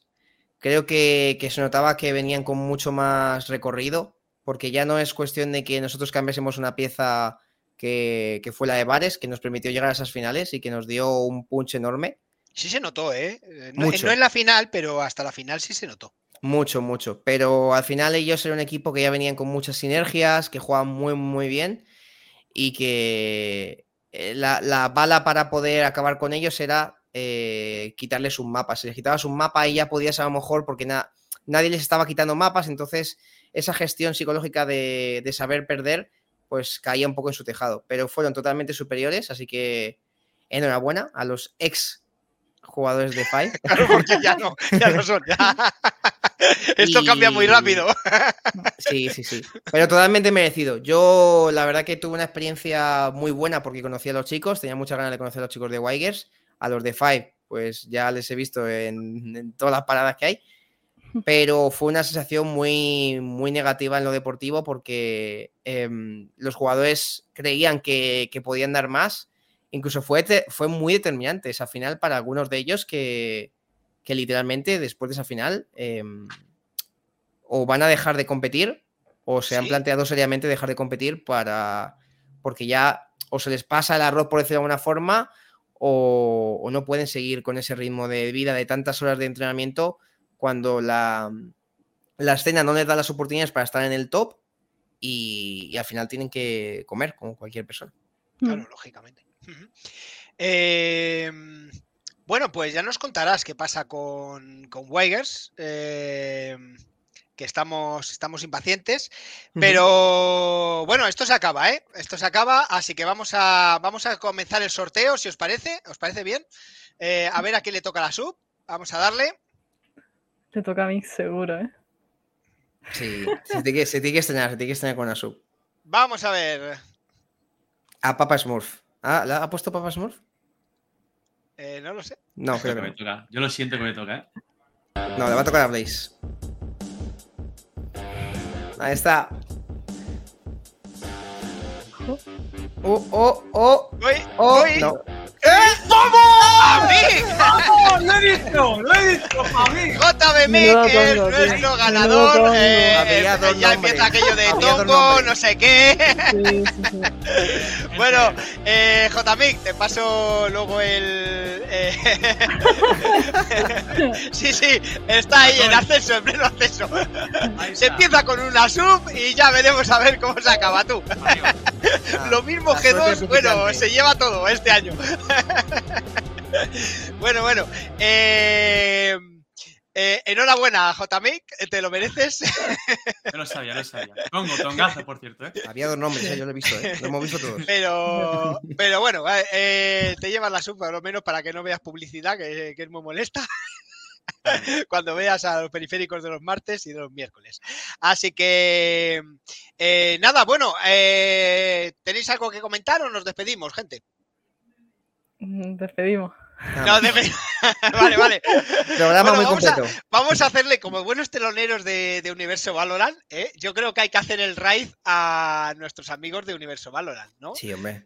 Eh, vamos a ver. Iniciamos raid hacia el canal. Le vamos a buscar. Se van a flipar. Van a flipar estos, diciendo, pero ¿quién son estos que nos están iniciando un raid? Eh, bueno, gente, eh, nos despedimos. Eh, Mick, despedida a tu gente, que te han dicho cosas muy bonitas. Y tu win siempre, aunque pierdan, va a ganar DRX el mundial. Y, nada, y J-Coin para siempre. Venturini. Nada, que muchísimas gracias a todos por apoyarnos en este primer programa que yo creo que nos lo hemos pasado bien, la verdad. Aunque, aunque JMX sea muy fan de, G2, pues la verdad que tiene un poquito de criterio, ha sido un buen fichaje, la verdad Raquel, enhorabuena. y nada, que nos vemos en el próximo programa y que estés apoyando porque va a haber muchísimo valor. Pues Raquel. Eh, jefa, pues, jefa. eh, eh, bueno, pues eso. Eh, ha estado muy buen el programa. Yo creo que hemos entrado en detalle y sobre todo de MEA, ¿no? Que era donde había más chicha. Eh, y pues el próximo ya analizaremos el mundial. Que se viene. sí, sí, cuidado. Ostras, deseandito estamos. y pues eso, mañana programa aquí a las 8. Bueno, pues eso, que mañana eh, tenemos los periféricos si es por y más, ya sabéis, con los impresentables Álvaro, Aluche, Bienve, eh, Sandro y nuestro rookie. Eh, y todos los lunes, Valorant ya sabéis, somos los teloneros de Universo Valorant, pero eso no nos hace menos buenos. Y aquí se ha visto que la verdad es que el equipo que ha formado Raquel hostias. Ya a Venturini le tuvimos de invitado, pero JMIC eh, no te voy a decir que nos ha sorprendido, pero desde luego un crack y yo creo que tenemos tres fueras de serie eh, que, con los cuales vamos a aprender muchísimo y vamos a disfrutar muchísimo de esta temporada, aunque saquemos peguitas, pero, pero bueno, también estamos aquí para ser críticos y todo con una única intención. Primero que disfrutéis eh, disfrutemos todos de, de este juego que nos gusta tanto, de estos torneos que nos gustan tanto y bueno, de que si se puede ir mejorando, pues mucho mejor. Eh, familia, oye, muchísimas gracias, me ha encantado el programa, ¿eh? os, lo digo, os lo digo en serio y os dejamos con Universo Valorant. Adiós.